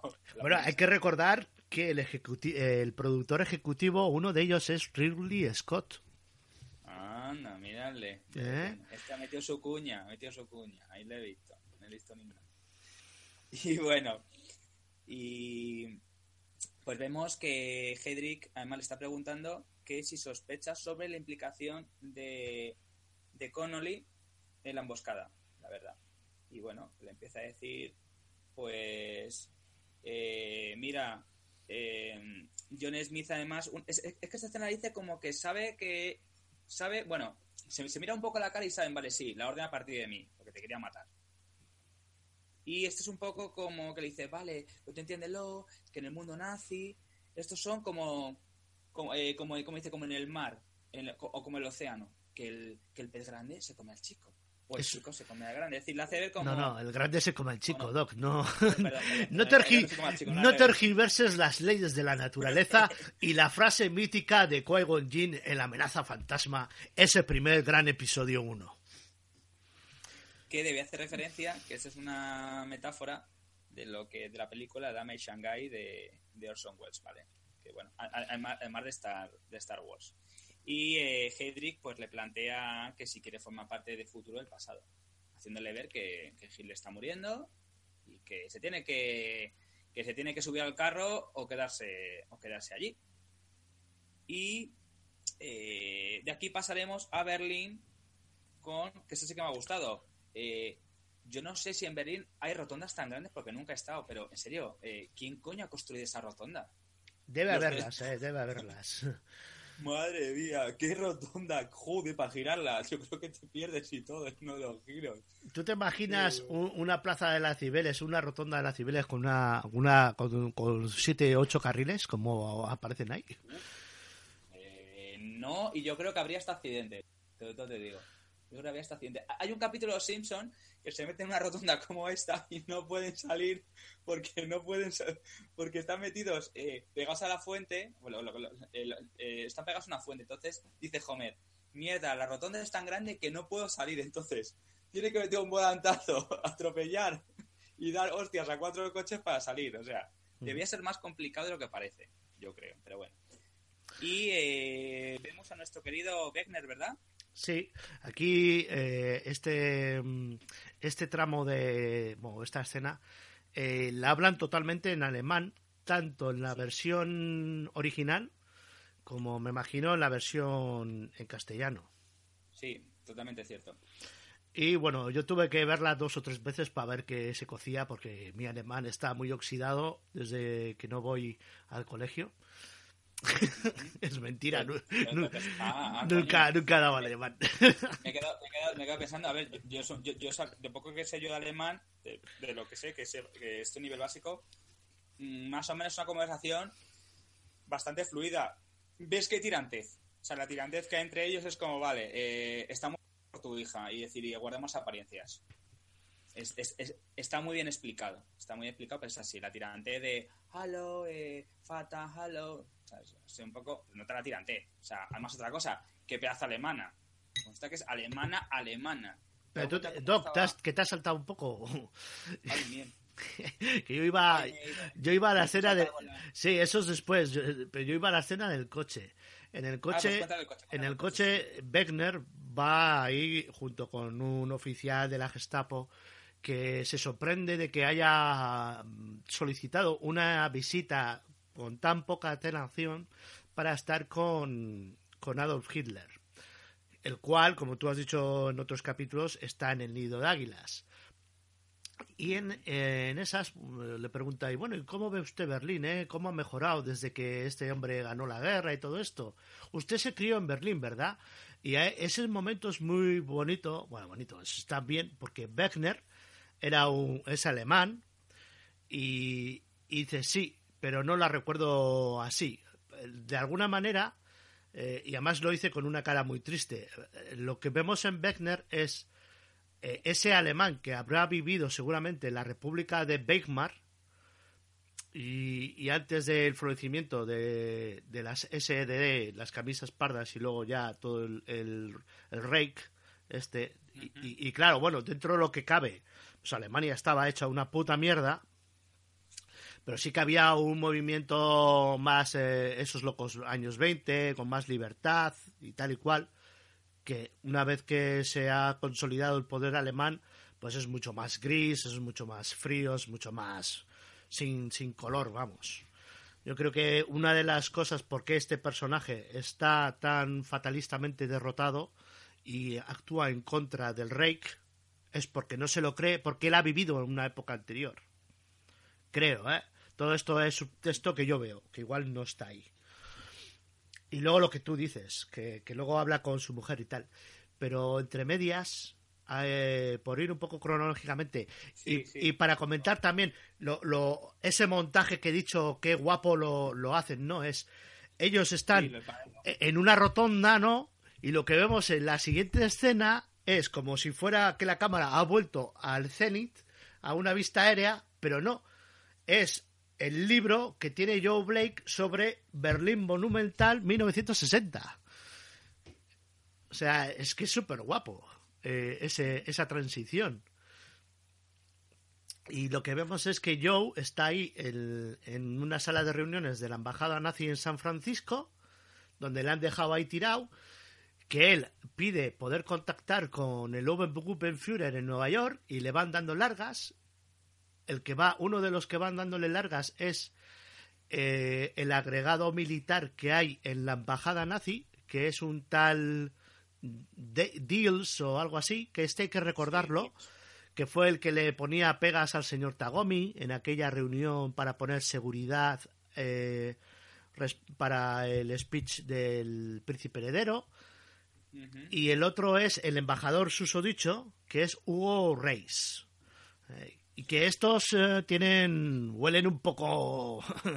que no te puedes fiar, ¿eh? Porque, claro, eh, el Joe Blake es un agente, entre comillas, encubierto que debería tener carta blanca. Y le están arrinconando, lo dejan ahí tirado un poco. Y durante todo este tiempo no hace más que sonar el teléfono allí y nadie lo coge. Es súper raro esa escena, ¿no? ¿no? ¿No te pareció, Doc? Sí, sí. sí. Pero bueno, Y sí, bueno, entonces, claro, es como es como la típica escena de, joder, porque estás usando el teléfono. Es, es- yo me quedé diciendo, ¿a qué coño suena el teléfono? y Nadie lo coge. Es como, es una cosa como, tú, tú- tú en un trabajo, tú haces eso y, te- y te fustigan, o sea. Pero bueno, la verdad es que fue muy curioso. Y de aquí pasamos a, eh, al señor Tagomi, que vemos mirando los planos de uranio de, de, de lo que es la zona de Cannon City. Y entra Kido, pues nada, el inspector Kido para comentarle que mira, que hay una acusación que recae sobre, sobre Frank Frick y Juliana y que tendrá que, que, bueno, tendrá que reportar, que tendrá que haber un, un, un reporte y le dice que eso, que no entiende, en- en- además le dice, no entiendo por qué dejaste libre a Wegner sabiendo que está implicado en, en el caso, en el, bueno, en el, en el atentado. Dice, es que sabes que tú no te has dado cuenta lo que ha sucedido, que está implicado, le dejaste escapar. Además, es una situación de tensión. Bueno, pero, dice- pero ahí hay que, Perdón. acla- ah, sí, hay que aclarar un punto. Porque es que el inspector Kido le echa varias pullitas. ¿no? Primero le echa eso, lo de Frank y Juliana. De que, claro, como tú has tenido a esta aquí de secretaria, eh, bribón, eh, guiño, guiño, pues a pesar de que yo te he avisado que no la tuvieras, pues ahora va a recaer sobre ti esto. Y que sepas que también sé que tú eres el que ayudó a que se escapara Wegner. Pero que ahí hice la vista gorda porque sé que eso nos ha servido de ayuda. O sea, el inspector Kido sabe que de alguna manera Wegner está enlazado con... Ah, coño, que ahora eh, los científicos tienen información sobre la arma nuclear. O sea, el inspector Kido hila fino, el tío, ¿eh? Pero también te das cuenta que cuando le dice que asuma responsabilidades, eh, había que plantearse las tuyas propias porque estás encubriendo una cosa o las de Tagomi porque han cubrido la de Wegner. O sea, tanto uno como otro eh, tienen que asumir responsabilidades, cada Sí, su justa sí. medida. Sí, yo creo que ahí lo que le está diciendo, lo que le está diciendo el inspector Kido a, a este, lo mismo que yo va a hacer un seppuku, señor Tagomi, vaya usted afilando el cuchillo. la verdad es que sí. Vamos, yo entiendo eso, ¿eh? que no sé si luego... No, sí, sí, sí. No, no, sí, además, las, sobre todo las miradas. Sobre todo el, juego, el juego de miradas que tiene es súper importante en esta, en esta serie. Y de aquí pasamos a la casa de Wegner. Ahí, ahí, ahí. Esta Ahí, ahí es, entramos esta, ya, ahí, ahí, ahí vamos, ahí a esa pedazo alemana. Pero bien grande, ¿eh? Hostias. Madre mía, cuando, cuando le ves además que le echa una bronca. Además te digo que en alemán lo entendí, o sea, falta el subtítulo. Dije, madre mía, qué broncazo la echado. Es como tú te has ido aquí de cachondeo, aquí de tiki tiki tiki tiki de fiestuki. Y aquí, ¿qué pasa? Que El- nunca llamas. El mundo, el mundo al, al pie de una segun- tercera guerra mundial nuclear, ¿sabes? Y, y la mujer lo único que se le ocurre es de echarle una bronca. Claro, te vas con tus amigotes a grabar pajotes peso y nos dejas aquí tirados, ¿sabes? Exactamente. No, guiño. Es que me, un es que me imagino a Sorianos con una alemana así echándole la bronca. Pfeiffer, Pfeiffer. Le diría, por favor, cariño, me ha tomado un cubata. Un cubatazo para no escucharte, gilipollas. Y bueno, para- y bueno, vemos, pues eso, que, que tiene, eh, uno- que le dice, tú no, no, no te- no sabes que tienes hijos. O sea, la bronca porque encima tiene hijos. Sí. Además, los niños son muy alemanes, cómo, cómo se levantan, eh, cómo, cómo responden, cómo saludan. Es muy, es muy, de, de- muy de adoctrinamiento alemán. Se nota Sí, mucho. no, y, Además, la niña es muy bonita, Caterina. Y no, Ca- Cacerina es la mujer. Ah, La hija se llama. Claudia. La hija se llama Claudia, Claudia, sí. que como todas las hijas buenas es, es muy de papá, es pro papá. ¿eh? Ay, hola papá, le da un abrazo. Y el chaval, que es más joven, Otto, está ahí leyendo un tebeo, que no sé qué tebeo es este, será nazi, me imagino. Sí. Y se está haciendo el remolón, como diciendo, yo estoy enfadado contigo y a mí no, no me compras por cuatro duros. Que además, que además Otto en alemán significa 8. Si lo queremos, pero es una pequeña nota, pero bueno. Pero sí, además vemos la situación de tensión, es decir, es una frialdad. Los niños yo creo que saben que su padre mm, tiene alguna mala relación. Yo, yo creo que no que lleva tiempo fuera porque no hay buena relación con su mujer. Me da la sensación. Dentro de que tenga que hacer una misión.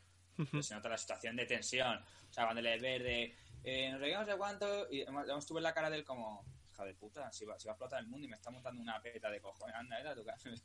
me voy al bar de Mou, que no existía en Alemania, pero sí existe. Bueno, eh, eh, si quieres, eh, bueno, saltamos y luego luego te explico cómo, porque estamos Vale, haciendo mucho mucho chiste con esta, pero eh, yo creo que es uno de los puntos dramáticos de- del capítulo. sí, sí, ¿eh? vamos a ver. No, bueno, podemos volver, a- vamos a ver. No, no, no, luego- no, vamos a dejar el chiste Vale, ahí. Yo creo que está bien, pero luego cuando saltemos a la siguiente escena ya nos ponemos serios. Vale, ok, ok. Cuando, cuando retomemos esta, esta, esta trama. Vale, perfecto. Porque ha estado, ha estado bien, pero lo, lo que vemos es eh, que Juliana, eh, pues eso, recibe el, el visado este que hemos dicho antes Sí. y, y bueno, y que tiene que entrar al tema nazi este. Y hay por ahí una fresa muy, muy buena, muy chula, en la que dice, bueno, después de esto ya conseguiréis huir y tal y cual. Y no sé quién dice, por esto lo tengo apuntado, pero no recuerdo quién lo dice, que huir no es lo mismo que ser libre. No sé si lo dijo Karen. Creo que se lo dijo a Karen o Len. Eh, creo que lo dijo uno, puede que lo dijo uno de ellos, me da sensación. Pero bueno, ahora mismo tampoco me acuerdo. Pero bueno, sé que lo dijeron también, pero ahora mismo no, pero bueno, no pasa nada. Intentaremos averiguarlo. Si no, que nuestros compañeros o oyentes nos lo digan. Seguimos, no te preocupes. Entonces, bueno, ellos discuten ahí de la naturaleza de las películas, que quién coño es el hombre del castillo, que por qué, y bueno, y todo. Este, este- esa escena es bastante metafísica, eh, importante, en mi- desde mi punto de vista, no, no avanza la trama ahí, pero es importante en la metafísica de el, en el porqué de toda esta historia. Yo a los que nos estén escuchando y sigan la serie, que se queden con esa información porque es muy buena. Y luego lo que vemos es a nuestro querido Ed McCarthy, el primo de Paul McCarthy, el cantante, que es Paul McCartney, es McCartney, pero bueno. Joder, Joder, tío, tenía que hacer el chiste. Ya está bien, ya está bien. Bueno, el, tipo de Paul McCartney, sí. Estuvimos en la fábrica de, de un nombre muy raro, tío. Wyndham. su- su- su- Suena como. Es- Wyndham Matson. Wyndham Matson. Son dos, son como dos apellidos. Wyndham Matson. Que la, es como la Weyland Yutani, ¿sabes? Aquella de Alien. Pero bueno, eh, que yo y mis Paul pa- Smith and Wesson. Puede ser que Claro, Smith and Wesson, también, también. cambiado. Sí, y ahí que que- tienen una pistola. eso es, que es la fábrica de réplicas de armas. Y, y lo que intenta Ed es deshacerse del revólver y llevarla a un horno que hay ahí, un crisol con una cuchara que está con el caldo de acero fundido. Pero el pobre hombre se pone nervioso y se le cae. Y le pillan. El, el- el- hostias. El encargado le dice, coño, o sea que esto es lo que han venido los Kempetai a buscar y casi me cierran la fábrica, ¿no? Pedazo cabrón. ¿Eh? ¿Eh? Casi le dice con la vista. Sí, sí, sí, eso falta. Yo, yo le doy un cabezazo porque. Yo qué sé, porque no. Y el, no po- el pobre Ed blanco como el papel de fumar, ¿eh? Hostias. Sí. Hostias, porque sabe lo que le viene encima. Sabe lo que viene encima. Sí, que, le, que, que los de Kempe y le digan, vale, te vamos, te, te vamos, te vamos a fusilar, así por... Porque más, más se ve la escena allí que se le cargan. Sí, sí. Bueno, Y aquí es cuando volvemos a la escena mítica de Ruth, eh, Rudolf Wegner eh, en su casa, en que acaba confesándole a su mujer que no ha sido un buen esposo, que lo admite, que, que pero, pero el tío le no le dice lo que está ocurriendo, pero le dice, pero bueno, yo me tengo que ir, eh, ve a donde tus padres, eh, cuida de nuestros hijos, casi se está despidiendo la, la mujer de- del ceño fruncido del cabreo no entiende lo que está pasando, pero sí entiende lo que puede pasar, como diciendo, coño, este nunca hablaba así, y le cambia el gesto del cabreo a, a una tristeza absoluta y casi a romper a llorar. Y mientras la hija, que no se empana de nada, dice, mira papá, te he hecho unos bordados aquí para que le lleves a nuestro querido amado Führer. y sí, sí, tranquila, hija mía, yo se lo voy a llevar, ya verás que bien, le van a gustar y el Otto, que sigue con su cómic haciéndose el refunfuñón. El padre se le agacha allí y se pone en cuclillas a su altura y dice, venga Otto, chaval, hombre, que tú y yo somos tíos, que somos colegas. Y hace, esto es un guiño que he visto yo, que, que igual no está, ¿eh? pero es un poco como cuando, como cuando en, en Interestelar eh, Cooper se despide de Murphy, cuando Murphy no le quiere atender y le dice, no me puedes dejar que me vaya así, que están los dos rompiendo a llorar, no me puedes dejar que me vaya así a, a la NASA y me vaya del mundo para siempre. Y es la misma, es, es, un, es igual, ¿no? Le dice, Otto, venga, hombre, no... Y al Sí, final, Si te fijas, el plano que hace es el mismo plano. sí, El sí, plano que hace cuando otros se van el... Está viendo como, joder, que no te va a ver más. O y, sí, no y, en sí, y Otto se le echa encima y lo abraza y, y- y el padre, eh, mientras está abrazándole, le mira a la mujer y la mujer está pues ya un mar de lágrimas. O sea, está, es es súper comedido porque es un drama, pero no el texto escrito no es tanto drama, es, es casi una despedida. Bueno, va, me voy ahí va, al nido de águilas y voy a pasar una temporadita. Pero es, es muy duro, ¿eh? porque realmente eh, Rudolf Wegner sabe que se va hacia una muerte posiblemente suya y que su familia corre peligro. Sí, es verdad. Y luego nada, volvemos con Kotomichi, ¿verdad? Con que está meditando. Eso es un poco... Sí, yo le, yo, yo le veo que so- sobre todo eh, Kotomichi y, y Tagumi uti- utilizan mucho el tema de la meditación y de, de lo que es el tema de las de las predicciones, no predicciones. Eso sí, eso, eso, lo- eso, eso tiene, por ejemplo, muy inculcado en la, en la, en la serie. No sé, si, no sé si lo continuarán. Ya te sorprende cuando pues, están meditando y le dices que me encuentro perdido por todo lo que ha pasado, que no es la realidad, tus propios pensamientos. Eso está bien. A mí personalmente no me parece que divaguen mucho en ese sentido. Y le dice que, bueno, que no pasa nada, que indague con el Ichin. Y bueno, pues le empieza a hablar de los de las minas de, las minas de uranio, de- perdón, de uranio, perdón. Y el general este, tío, me está cabreando, tío, me está cabreando. La segunda temporada, yo es que saldrá más segurísimo y la va a liar este tío. Yo voy a poner al país como en el límite. No sé si tú lo viste así. Este va a ser el que haga el Jack Nicholson. Yo, co- yo ordené el código rojo, yo ordené el código rojo. ¿Qué pasa, Tom, Tom Cruise de la mierda? Seguro que la, va, que la va a liar, ¿eh? la va a liar, va a hacer una de esas. Ah, Pero aquí lo importante es que Mr. Tagomi se, se encuentra por una vez perdido, eh, ha perdido la fe en sí mismo y en todo lo que creía. Y es Kotomichi el que le dice ¿no? Porque Mr. Tagomi hace también otra vez la metafísica y esto un poco es firicadiano también. eh, yo no sé, ya confundo la realidad con las visiones, ya no sé. También el mensaje ese de todo lo que pensamos son los actos que luego se provocan, pero que luego estos se ramifican en cosas que no controlamos. El tío lo da casi todo por perdido y eh, sin embargo es el Kotomichi el que siempre ha sido ahí como súper correcto, serio y que, ¿no? Es el que le anima, le dice, no, no, usted siga, no, no puede rendirse, tiene que seguir usando el oráculo, eh, su, su ayuda es esencial. Es como, ¿te acuerdas cómo te dije que Kotomichi tenía como una especie de, de tatuajes en relieve eh, Sí. en los antebrazos? Kotomichi tiene que ser algo, o alguien, porque es muy raro que de repente salte de una frialdad absoluta a esta emotividad, el tío. Sí, una empatía, sí, totalmente. Sí, es curioso. Y nada, de aquí pasamos a- al despacho de, de Kido, que además vemos que está meditando, que ha dejado un sobre escrito. Y bueno, Ujú. coge la katana, el puñal, está informado y se prepara para hacerlo el seppuku, que sabe que al final no puede, porque las cosas se está descontrolando y tiene que, pues, que sacrificarse. Y vemos que el sargento Yoshida, pues es el padrino, que, que se llama, que eso sí que es curioso. El Kaisha Kunin. Kaisha Kunin. Es que esa cosa me sorprende. No, me sorprende mucho los japoneses, tío. Esas cosas, lo que Claro, es que el, el que hace el seppuku, que hace el arakiri, o sea, se abre el vientre con el puñal pequeño para acabar de morir y no sufrir más, el padrino lo que hace es eh, guillotinarlo con la katana.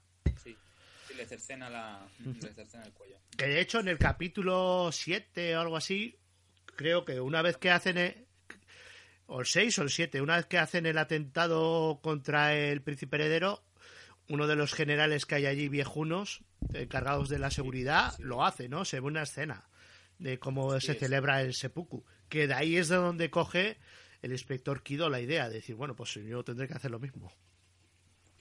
Pero, como siempre, te que sucede alguna cosa, le entrega el revólver.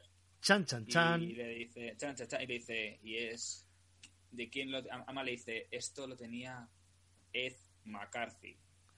el primo segundo por parte de los primos McCarthy, de los McCartney, de John Lennon. Exactamente. Exactamente. Entonces, es curioso que al final, o sea, todo siempre gira en torno a ellos, la situación se está poniendo muy tensa y hasta el final de la, del capítulo y, y de la temporada se va a poner bastante más tensa, entonces tú dices, vale, ya han cogido a, a Ed, pero van a hacerle daño, aunque sabe, te das cuenta que Kido sabe que no es de Ed, lo sabe, tío, se le ve en la cara que lo sabe, pero dice, venga, hay que agarrarse a alguien y se poco ni hostia, venga, un secretario culpable y Ángel Castilla, que es que es así, yo lo veía así. Pues sí, pues sí. Y luego, y luego vemos, pues nada, vemos a Joe que descubrimos que Joe sé que tiene la película y está analizando los, los fotogramas, ¿verdad? Sí, porque se se le, se, le, se, le, se enciende la bombilla como diciendo, ¿y esta tía por qué me ha escupido antes de que soy un nazi? ¿De dónde se ha enterado? y entonces es cuando le da por mirar los fotogramas, que ahí es donde se ve a sí mismo, claro. Y en esas que suena, él sigue sonando el jodido teléfono que hay ahí, que fíjate el montaje, qué bueno es, que Jo- eh, Joe Blake está viendo la cinta, ¿sabes? Sí. Conforme está viendo la cinta, suena el teléfono, el plano se mueve un poco y hay un cuadro de Adolf Hitler que le está mirando cómo mira la cinta y casi casi le está señalando con los dedos el, oye, el teléfono. Sí, sí, sí, sí, sí, no, es curioso, sí, juega mucho con esas... Además vemos, como hemos dicho, a Hitler eh, muy envejecido ya. Sí, Es sí. Como, claro, como si Hitler hubiera llegado a viejo, pues bueno, es una, es unas teorías que siempre se ha dicho, que Hitler Dice que, dice que tuvo principio de Parkinson. Como no, que se murió, se suicidó, nunca se llegó a demostrar, pero sí es verdad. Le enfocan es como, es que todo se ha, todo se ha hecho con sumo cuidado. Nada se ha hecho, ah, venga, hemos metido esta escena porque sí, no, no, no. No hay nada de relleno, gracias a Dios. Y por fin Joe Blake decide coger el teléfono. Que hay que recordar que es una, es una sala de reuniones, que no tendría por qué saltar el teléfono ahí, que no es un despacho de un, de un secretario que se encarga de coger el teléfono y asistirle, que en teoría esa llamada llega ahí porque alguien la ha derivado ahí. Pero ¿quién? quién? ¿Quién es la mano negra de esto? Bueno, Joe coge el teléfono y ¿quién es? Pa, pam, pam, el mayor Clem. Ahí está, ando por saco otra vez. que le está diciendo, llevamos horas intentando contactar con usted y no somos capaces. Luego se, se entiende que en la, en la embajada están cortocircuitando la información. O sea, no quieren que Joe Blake contacte con el Obergruppenführer. Y de alguna manera esa llamada se ha escapado por algún sitio y ha llegado a Joe Blake de pura chiripa. Y este lo que dice el mayor Clen es no confíe en nadie. Ni siquiera en el embajador ni en los agregados militares que hay allí. Y justo en ese momento entra el embajador. Sí, muy buena. sí, sí. Y le dice... qué bueno. Bueno, sí, hemos contactado con el señor Smith. Le vamos a ayudar a que se vaya usted a Nueva York. Pero si él está hablando con, con el mayor claim que le está diciendo que no han podido contactar con él. Entonces, Sí, eso es muy bueno. Joe Blake se queda, "Hurs, ¿cómo? Cuelga, se hace el loco, ah, sí, sí, claro. Y entra el Dales, este, el militar. Y venga conmigo, que, que, lo voy a llevar al coche. Sí, que le vaya al aeropuerto. Y el otro, sí, sí, claro. Y, pero antes me puede contar cómo va su misión. ¿Eso que tiene en la mano qué es? Tal. Y, y el otro, Joe Blake, dice, no, no, esto es confidencial y aquí Santas Pascuas. No le puedo contar nada más. Y De aquí pasamos. Sí, sí, no, perdón. Bueno, de aquí te decía que vamos a pasar al bosque otra vez. Mm, Que bueno, eh, vemos que Hedrick, pues nada, que le está preguntando por cuál es la misión que está teniendo Joe en San Francisco. Que sí, que saben que le envió a buscar una película, que el Führer además está muy interesado. Se dice así. Y la frase que le suelta es que es muy buena, tío. Es que Rufus Sewell, tío, tiene frases lapidarias. ¿O no crees tú? es muy bueno. Bueno, Es, eh, es un puto crack. que- Además le dice, no puedo, además, en inglés es que la hostia, I don't speak with you about this. Bueno, entiéndeme, más o menos, para la gente como no sabe inglés tampoco. Bueno, y dice, este "No, es el capítulo de Terminator. Chararán, chan, chan, chan. es que has hablado como Arnold. que es... De verdad. Entonces, en ese momento, pues, vemos que el, que, que el personaje que nos mosqueaba, que parecía un, guar- un guardia de, de una interestatal con esas gafas de espejo, coge, carga el rifle y vemos que le dice, venga, para la cabaña. Y tú pensando, sí que se vea venir, señores. ¿Cómo va a terminar? Eso es lo que iremos viendo en, est- en esta- en estas... en lo que estos queda, momentos en lo que queda de emocionantes, sí. ratito. Sí, sí, sí. Sí, lo que hay ratito y, de- y además de final de temporada. Volvemos a San Francisco. Esto lo aceleramos un poco. Sí, sí, sí, acelerado sí que venga. Vale, acelerado. Con- con- con Juliana. eh, pues metemos aquí la quinta. Lo que vemos es Juliana que se está eh, colando el edificio nazi. Y pues tenemos a nuestra amiga Pánfila que entrega el visado, le dejan pasar y en paralelo Joe Blake es conducido por el, eh, el agregado militar Dales, este Dils o como se diga, a, a una escalera de servicio y el otro se hace el sueco. Dice, hombre, pero iremos, iremos por la puerta principal, ¿no? Que no, no, que es más seguro que bajes a la planta abajo donde te espera un coche.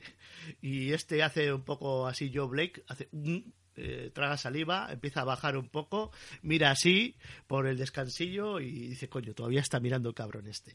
Baja hasta abajo, pero cuando llega a la puerta del sótano, eh, la planta B2 creo que es, abre así un poco la puerta y lo que ve es dos eh, guardas nazis armados con rifles automáticos y por allí no se ve ni un puto coche. Sí, es verdad. Entonces dice, este, estos me van a pasar aquí por la quilla. Y vuelve a, mira otra vez por el descansillo y Dales se ha escapado. O se ha marchado allí de la vigilancia. Y lo que hace Joe Blake es volver escaleras arriba y tratar de escapar por uno de los pasillos. Que es justo en ese momento cuando se cruza con Juliana. Sí. el típico encuentro de chico-chica, ¿qué haces tú aquí? Yo venía y tú lo mismo y, te- tal. Bueno, Sí, venga, vamos. y vamos a escapar por aquí, ¿no? Joe le, le saca por una puerta y salen de la embajada. Y entonces es cuando Joe le espeta eh, a Juliana, pero, ¿pero qué cojones pasa contigo, tía? Y, y la otra que le dice que tú eres un nazi, pedazo nazi, que te he visto encima con los nazis. Y como diciéndole el otro, pero tú, si tú también estás aquí, ¿no? Y al final hablan de la película. Y aquí viene una de las grandes informaciones del tema.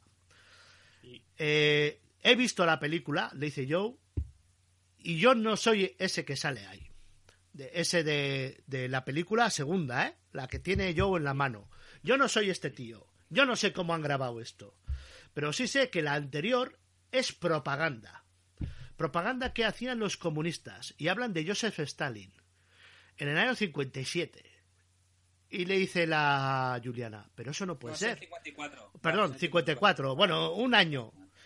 Ya, bueno, no, pero pues la gente no se pone plantiquis para que luego digan que gente. Eh, no- exacto. Pero Juliana dice, pero no puede ser. Si Joseph Stalin murió en el 49, porque claro, hay que recordar que estamos en una distopía en la que el eje del mal japonazi gana la Segunda Guerra Mundial. Entonces, claro, los rusos matarile.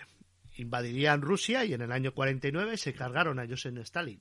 Entonces, aquí tenemos una nueva información que te la puedes creer o no, es que las películas esas son un producto propaganda de los bandos perdedores. Sobre todo la primera que vimos en Canon City, en la que revelaba ese presente distópico para ellos en que los aliados ganan la guerra, que es nuestro presente. Exacto. Y de aquí pasaríamos al inspector Kido, que vemos que está interrogando a, a Ed sobre el revólver y dice, bueno, mira, la pistola es mía. Y sobre todo es muy bueno que le pregunta sobre, sobre, sobre Frank. Eh, ¿Qué pasa con mi amigo Frank? No sé qué. Y el Kido se queda como diciendo que no, que no. Que solo te pregunto que si la, que si, además que si la pistola es tuya y que si paraste al príncipe heredero. Además se pone muy serio, eh, vale. Que sabemos que es culpable. Y a tomar por saco. De aquí saltamos a la cabaña, ¿no? Momento cabaña. La del bosque. Sí, la cabaña del bosque. Que escena. esta escena, esta la vamos a desarrollar un poco más porque es, es larga y es importante. Yo Vale. creo que la, la vamos a vamos a rematar aquí. El- yo creo que uno de los mayores, eh, bueno, puntos principales de, de este episodio porque es súper bueno, tío. Sí. es, es la hostia. Bueno, aquí lo que tenemos es que, bueno, Hedrick eh, acaba de comentarle a, a John Smith eh, cómo está el panorama. Eh, Führer se está muriendo eh, y alguien tiene que relevarle y están distintas casas eh, de Poniente eh, luchando por el trono de hierro. Nazi, porque básicamente es eso lo que Sí, está sí, pasando. sí. Y Hedrick pues se quiere posicionar y quiere que John Smith colabore con él. Si realmente le está ofreciendo, es súper amiguete, es súper colegui, aunque le esté apuntando con un rifle en la sien.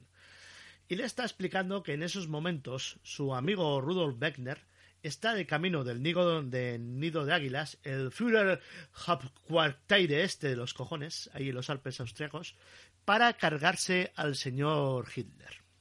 Y lo que vemos, mientras está explicándole Hedrick este plan, es como un todoterreno, avanza por una carreterita montañosa y llega ahí a un castillo de estos, como el castillo de Nuremberg, que este que este que presenta la serie, no sé si es el auténtico nido de águilas, pero si lo es, es- o sea, lo han, remo- lo han remozado de puta madre, porque parece que están ahí los nazis a día de hoy.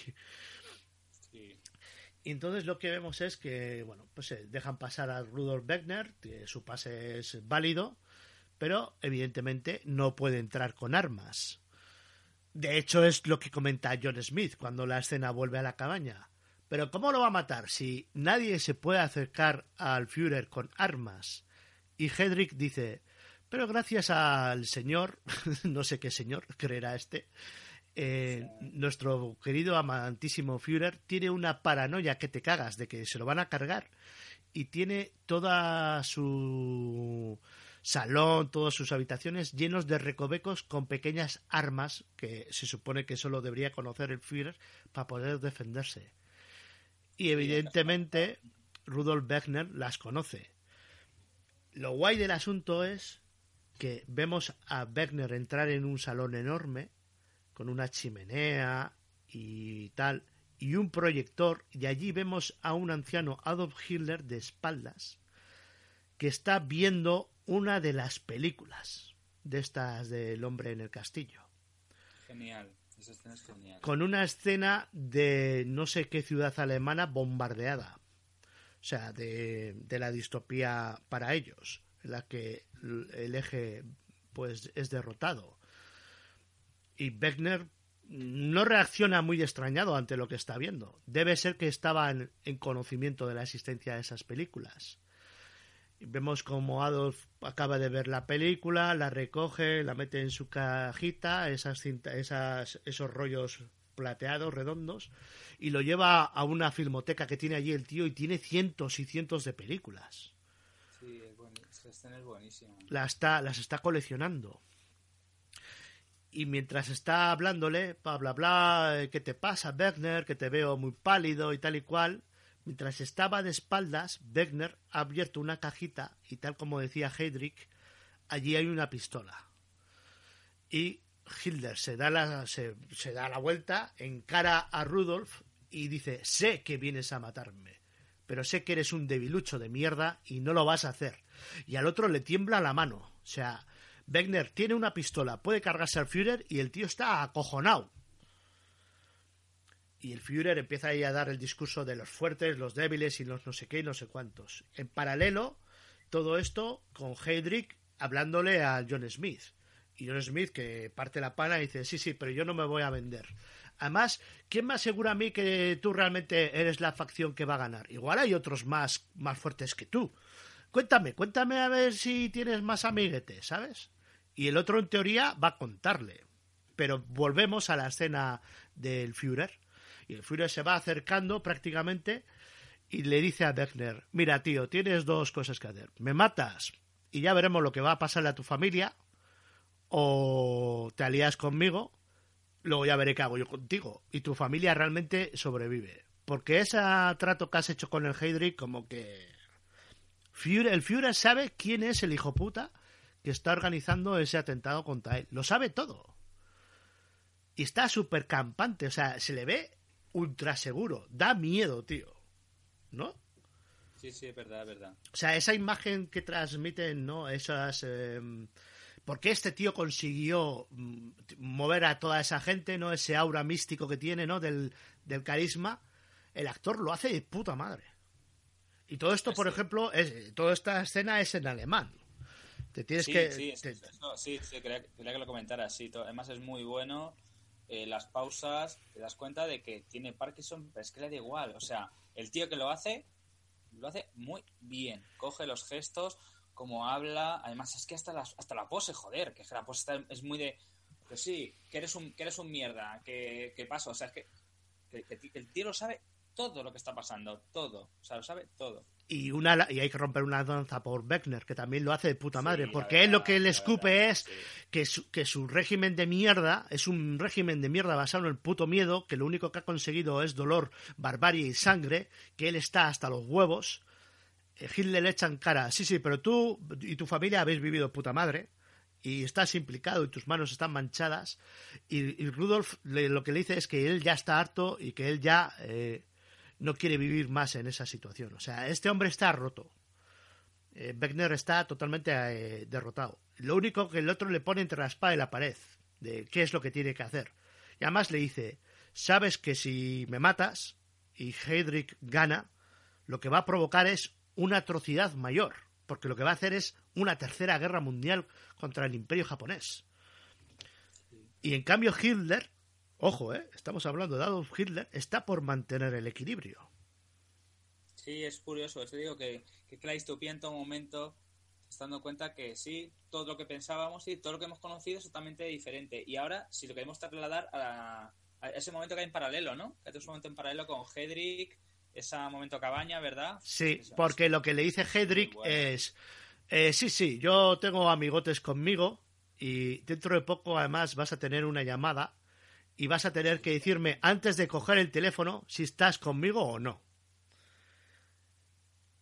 Y claro, lo que vemos en esa escena es que Rudolf Beckner se lleva la pistola a la barbilla No vemos, no vemos el tiro, pero sí se escucha y suena el teléfono. Y Hedrick con una sonrisilla, porque eh, John Smith no responde, coge el teléfono y quien hablan es el Führer. Y Hedrick, el, y el otro- y el otro se queda con cara torcida, sí. el Hedrick se queda blanco acojonado y lo que escuchamos es un disparo, el segundo, que ha matado al asistente de Hedrick a través de la, eh, de la ventana. Porque hay que ser muy gilipollas, por muy seguro que Sí. estés, de No ponerte en una ventana. Ese es uno de los fallos, pero bueno, hay que entender que está súper seguro, de que nadie le ha seguido, de que están ahí solitarios y súper confiados. Y Hedrick está, vamos, acojonado. Eh, su asistente La Palma, el tío va corriendo a por su escopeta, pero John Smith se adelanta, coge su fusil y consigue matar a Hedrick. Y luego coge el teléfono y dice, "Mein Führer, eh, y el otro, le, el otro le agradece y le dice, John Smith, tenemos que hablar tú y yo. Hay que recordar que John Smith, el Obergruppenführer en el Reich alemán en Estados Unidos, tiene una fotico con Adolf Hitler. ¿eh? Se conocen Sí, personalmente. personal, sí, porque en, en su despacho lo tiene puesto. Eso además le enfocan en varios momentos. Cuando está Joe en su casa, te enfocan y ves, eh, ves que están son amigos. Y volveríamos, entonces ya saltaríamos a Karen, ¿verdad? Porque ya lo que queda ya es un poco es un poco incluso Karen la escena final que es buenísima. Sí, aquí Entonces- tenemos la otra trama, la, la trama de cómo Juliana estaba con, con Joe, ¿no?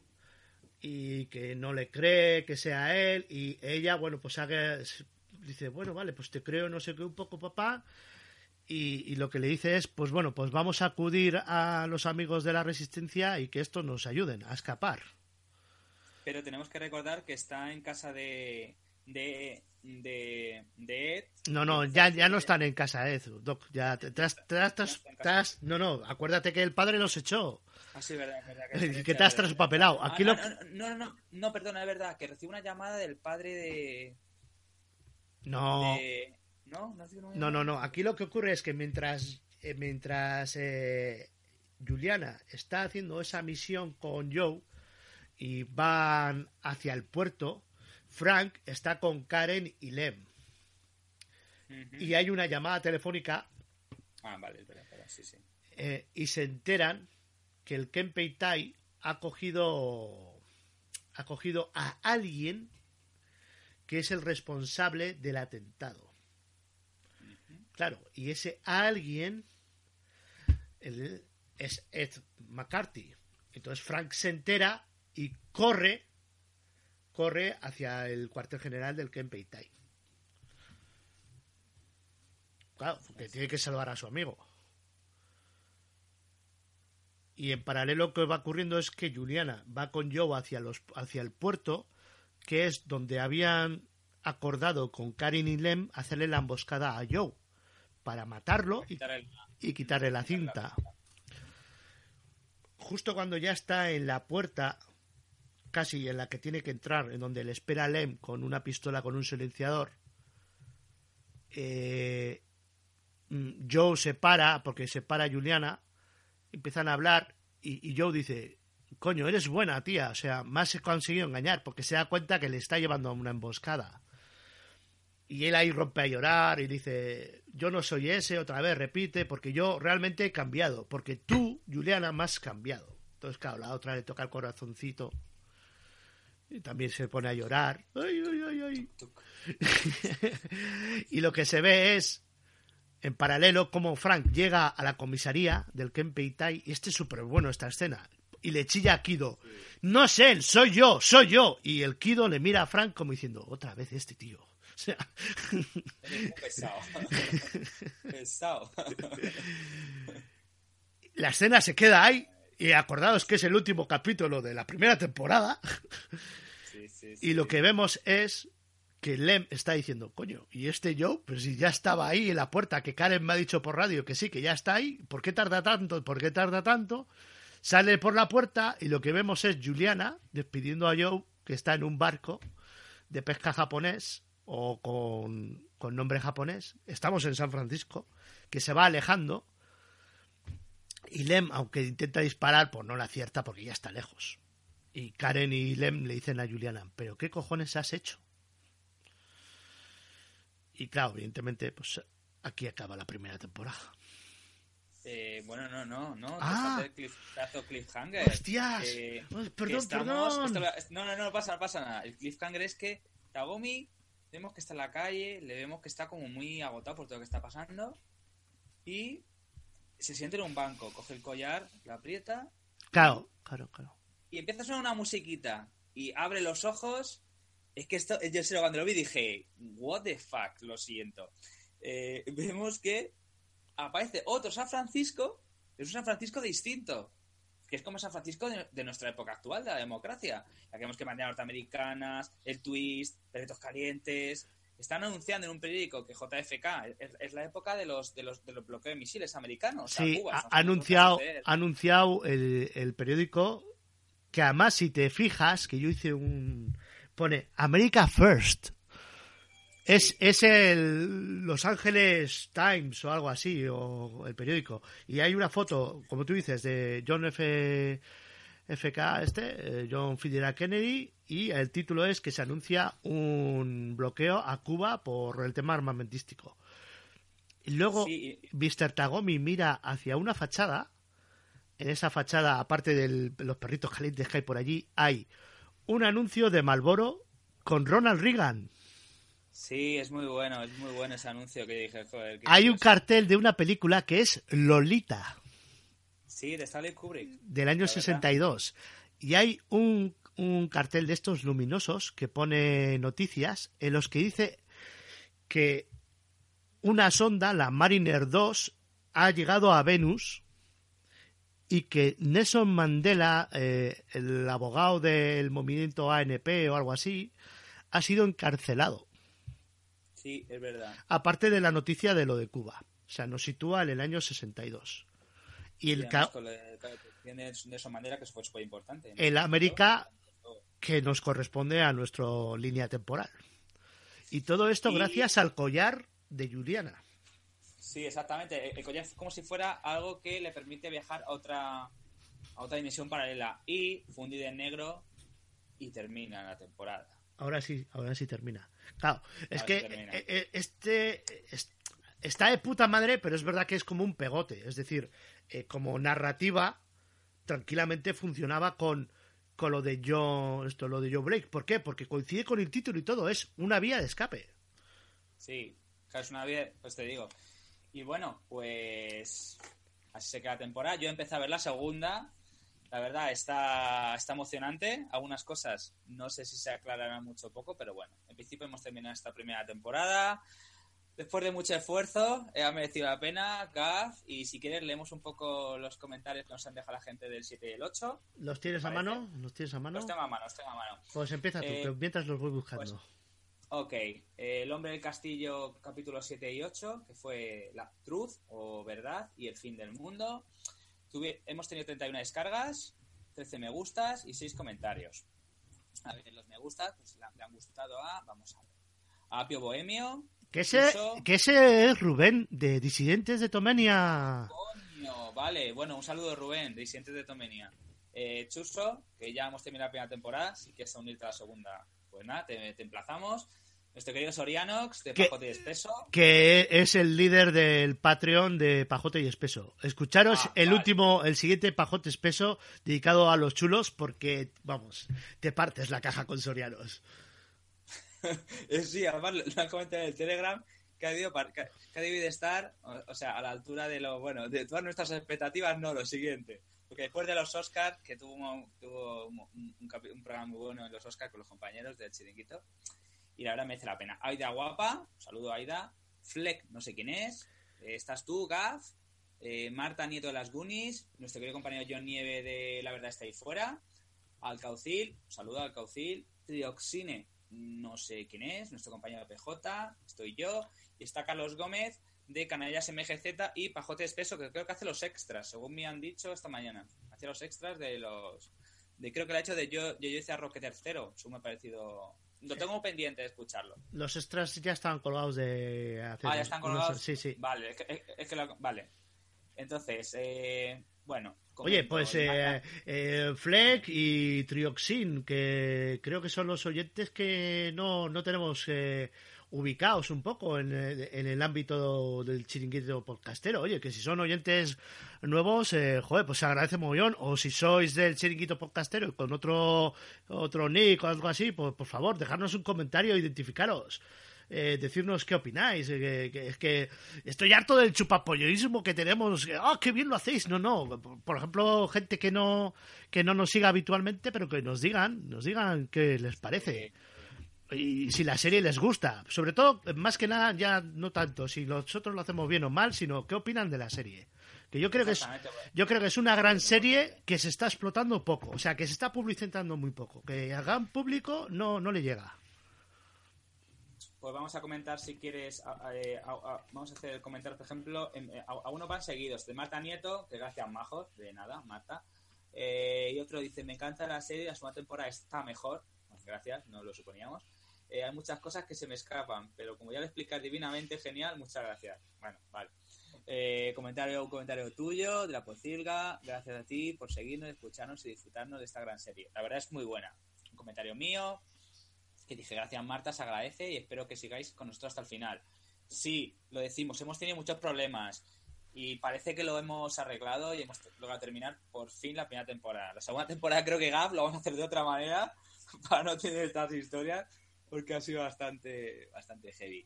Eh, nuestro compañero PJ de 8.000 programas y podcasts, entre ellos ser- serie de reality, un saludo PJ. Eh, comenta, eh, la serie se pone cada vez mejor, mola los cliffhangers del final de cada capítulo. Saludos compañeros.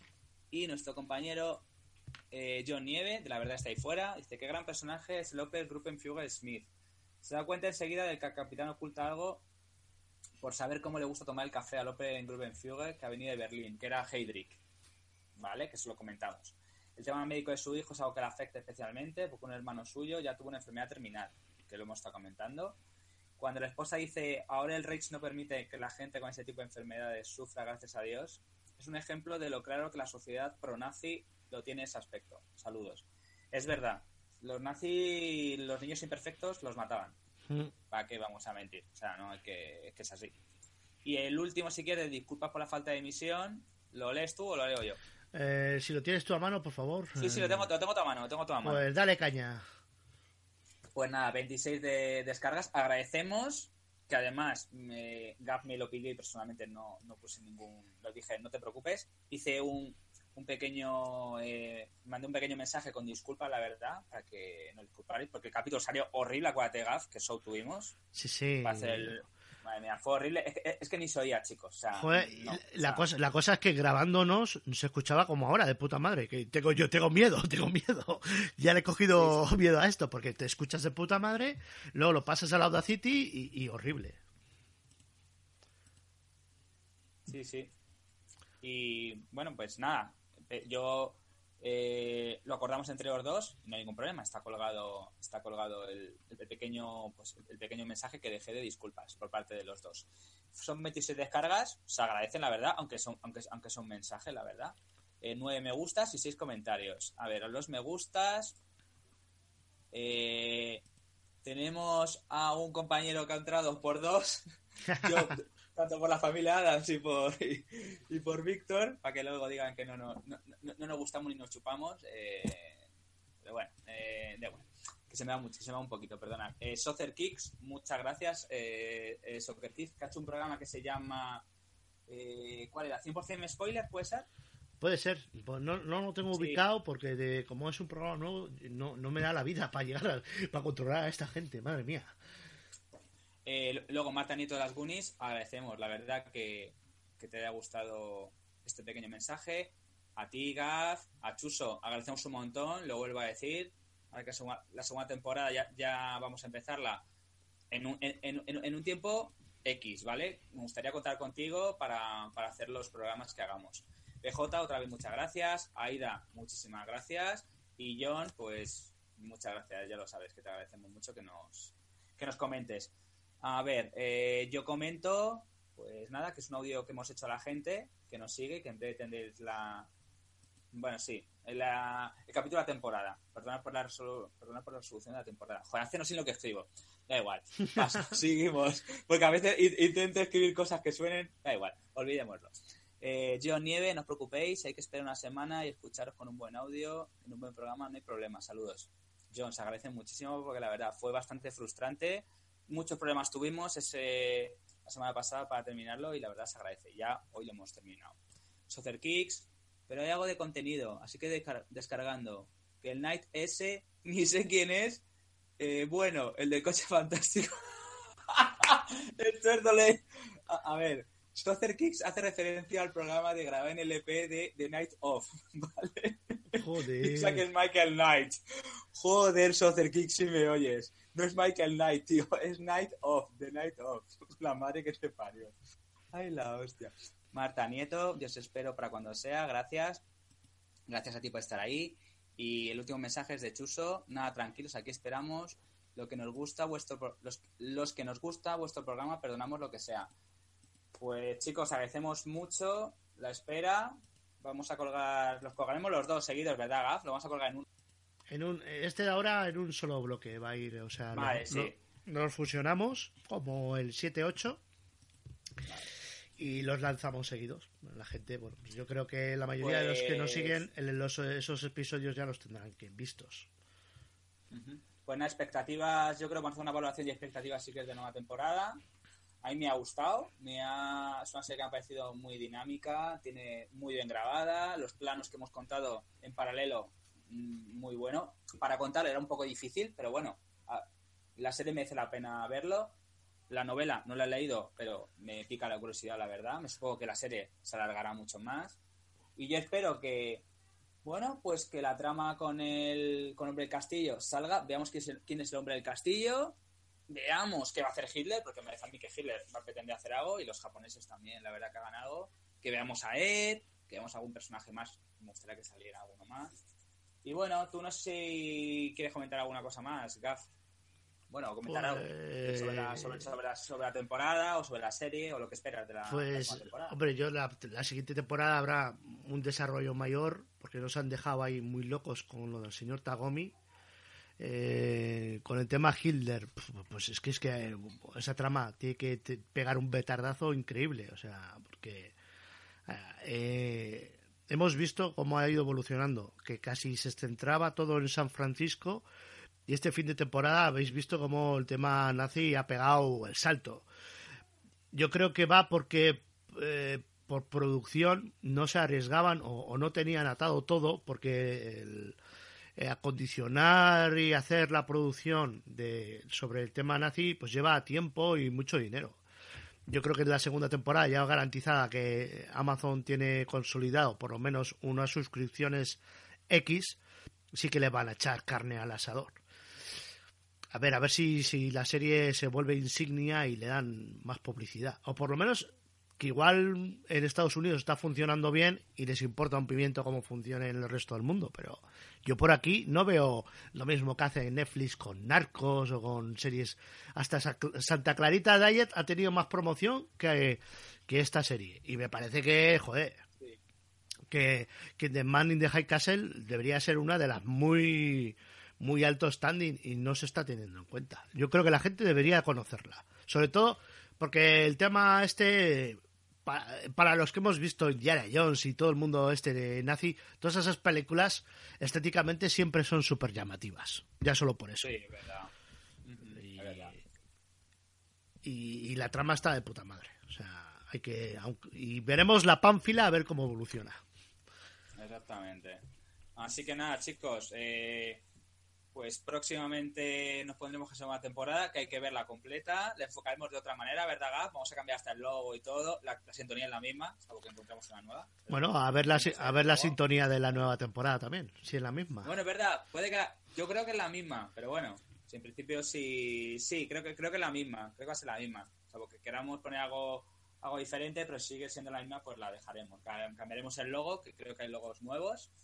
Y bueno, de todas formas, en Twitter eh, te- tengo que hacer mención a un compañero que se llama John Nieve, que hemos hablado de él, que, nos ha hecho una promo, nos ha hecho una, una promo eh, animada, como si fuera un GIF animado del Hombre del Castillo, que es una temporada. la verdad, y bueno, pues la, promocionaremos antes de que salga y la verdad, pues esperemos que sigáis y nada, que muchas gracias a los compañeros que, y, ami- y amigos y oyentes que han entrado y esperemos que os enganchéis la primera temporada, la segunda y creo que hay una tercera. Así que nada, pues eh, ¿cómo, eh, cómo se despediría, cómo se despediría eh, el señor Tagomi? A ver, ¿cómo se despediría? A ver, dilo. Hombre, este hombre diría Sayonara, ¿no? que, que no sé. Sayonara, baby. No, hombre, así no, pero bueno. Ya, eh, dilo, ¿cómo se despediría? No, diría Sayonara. Pero con un. A ver, es que me están liando, que es que no hemos preparado esto. Bueno, pues nada, pues... Esto eh, lo voy a cortar porque está quedando fatal. Vale, vale, está quedando... Bueno, bueno.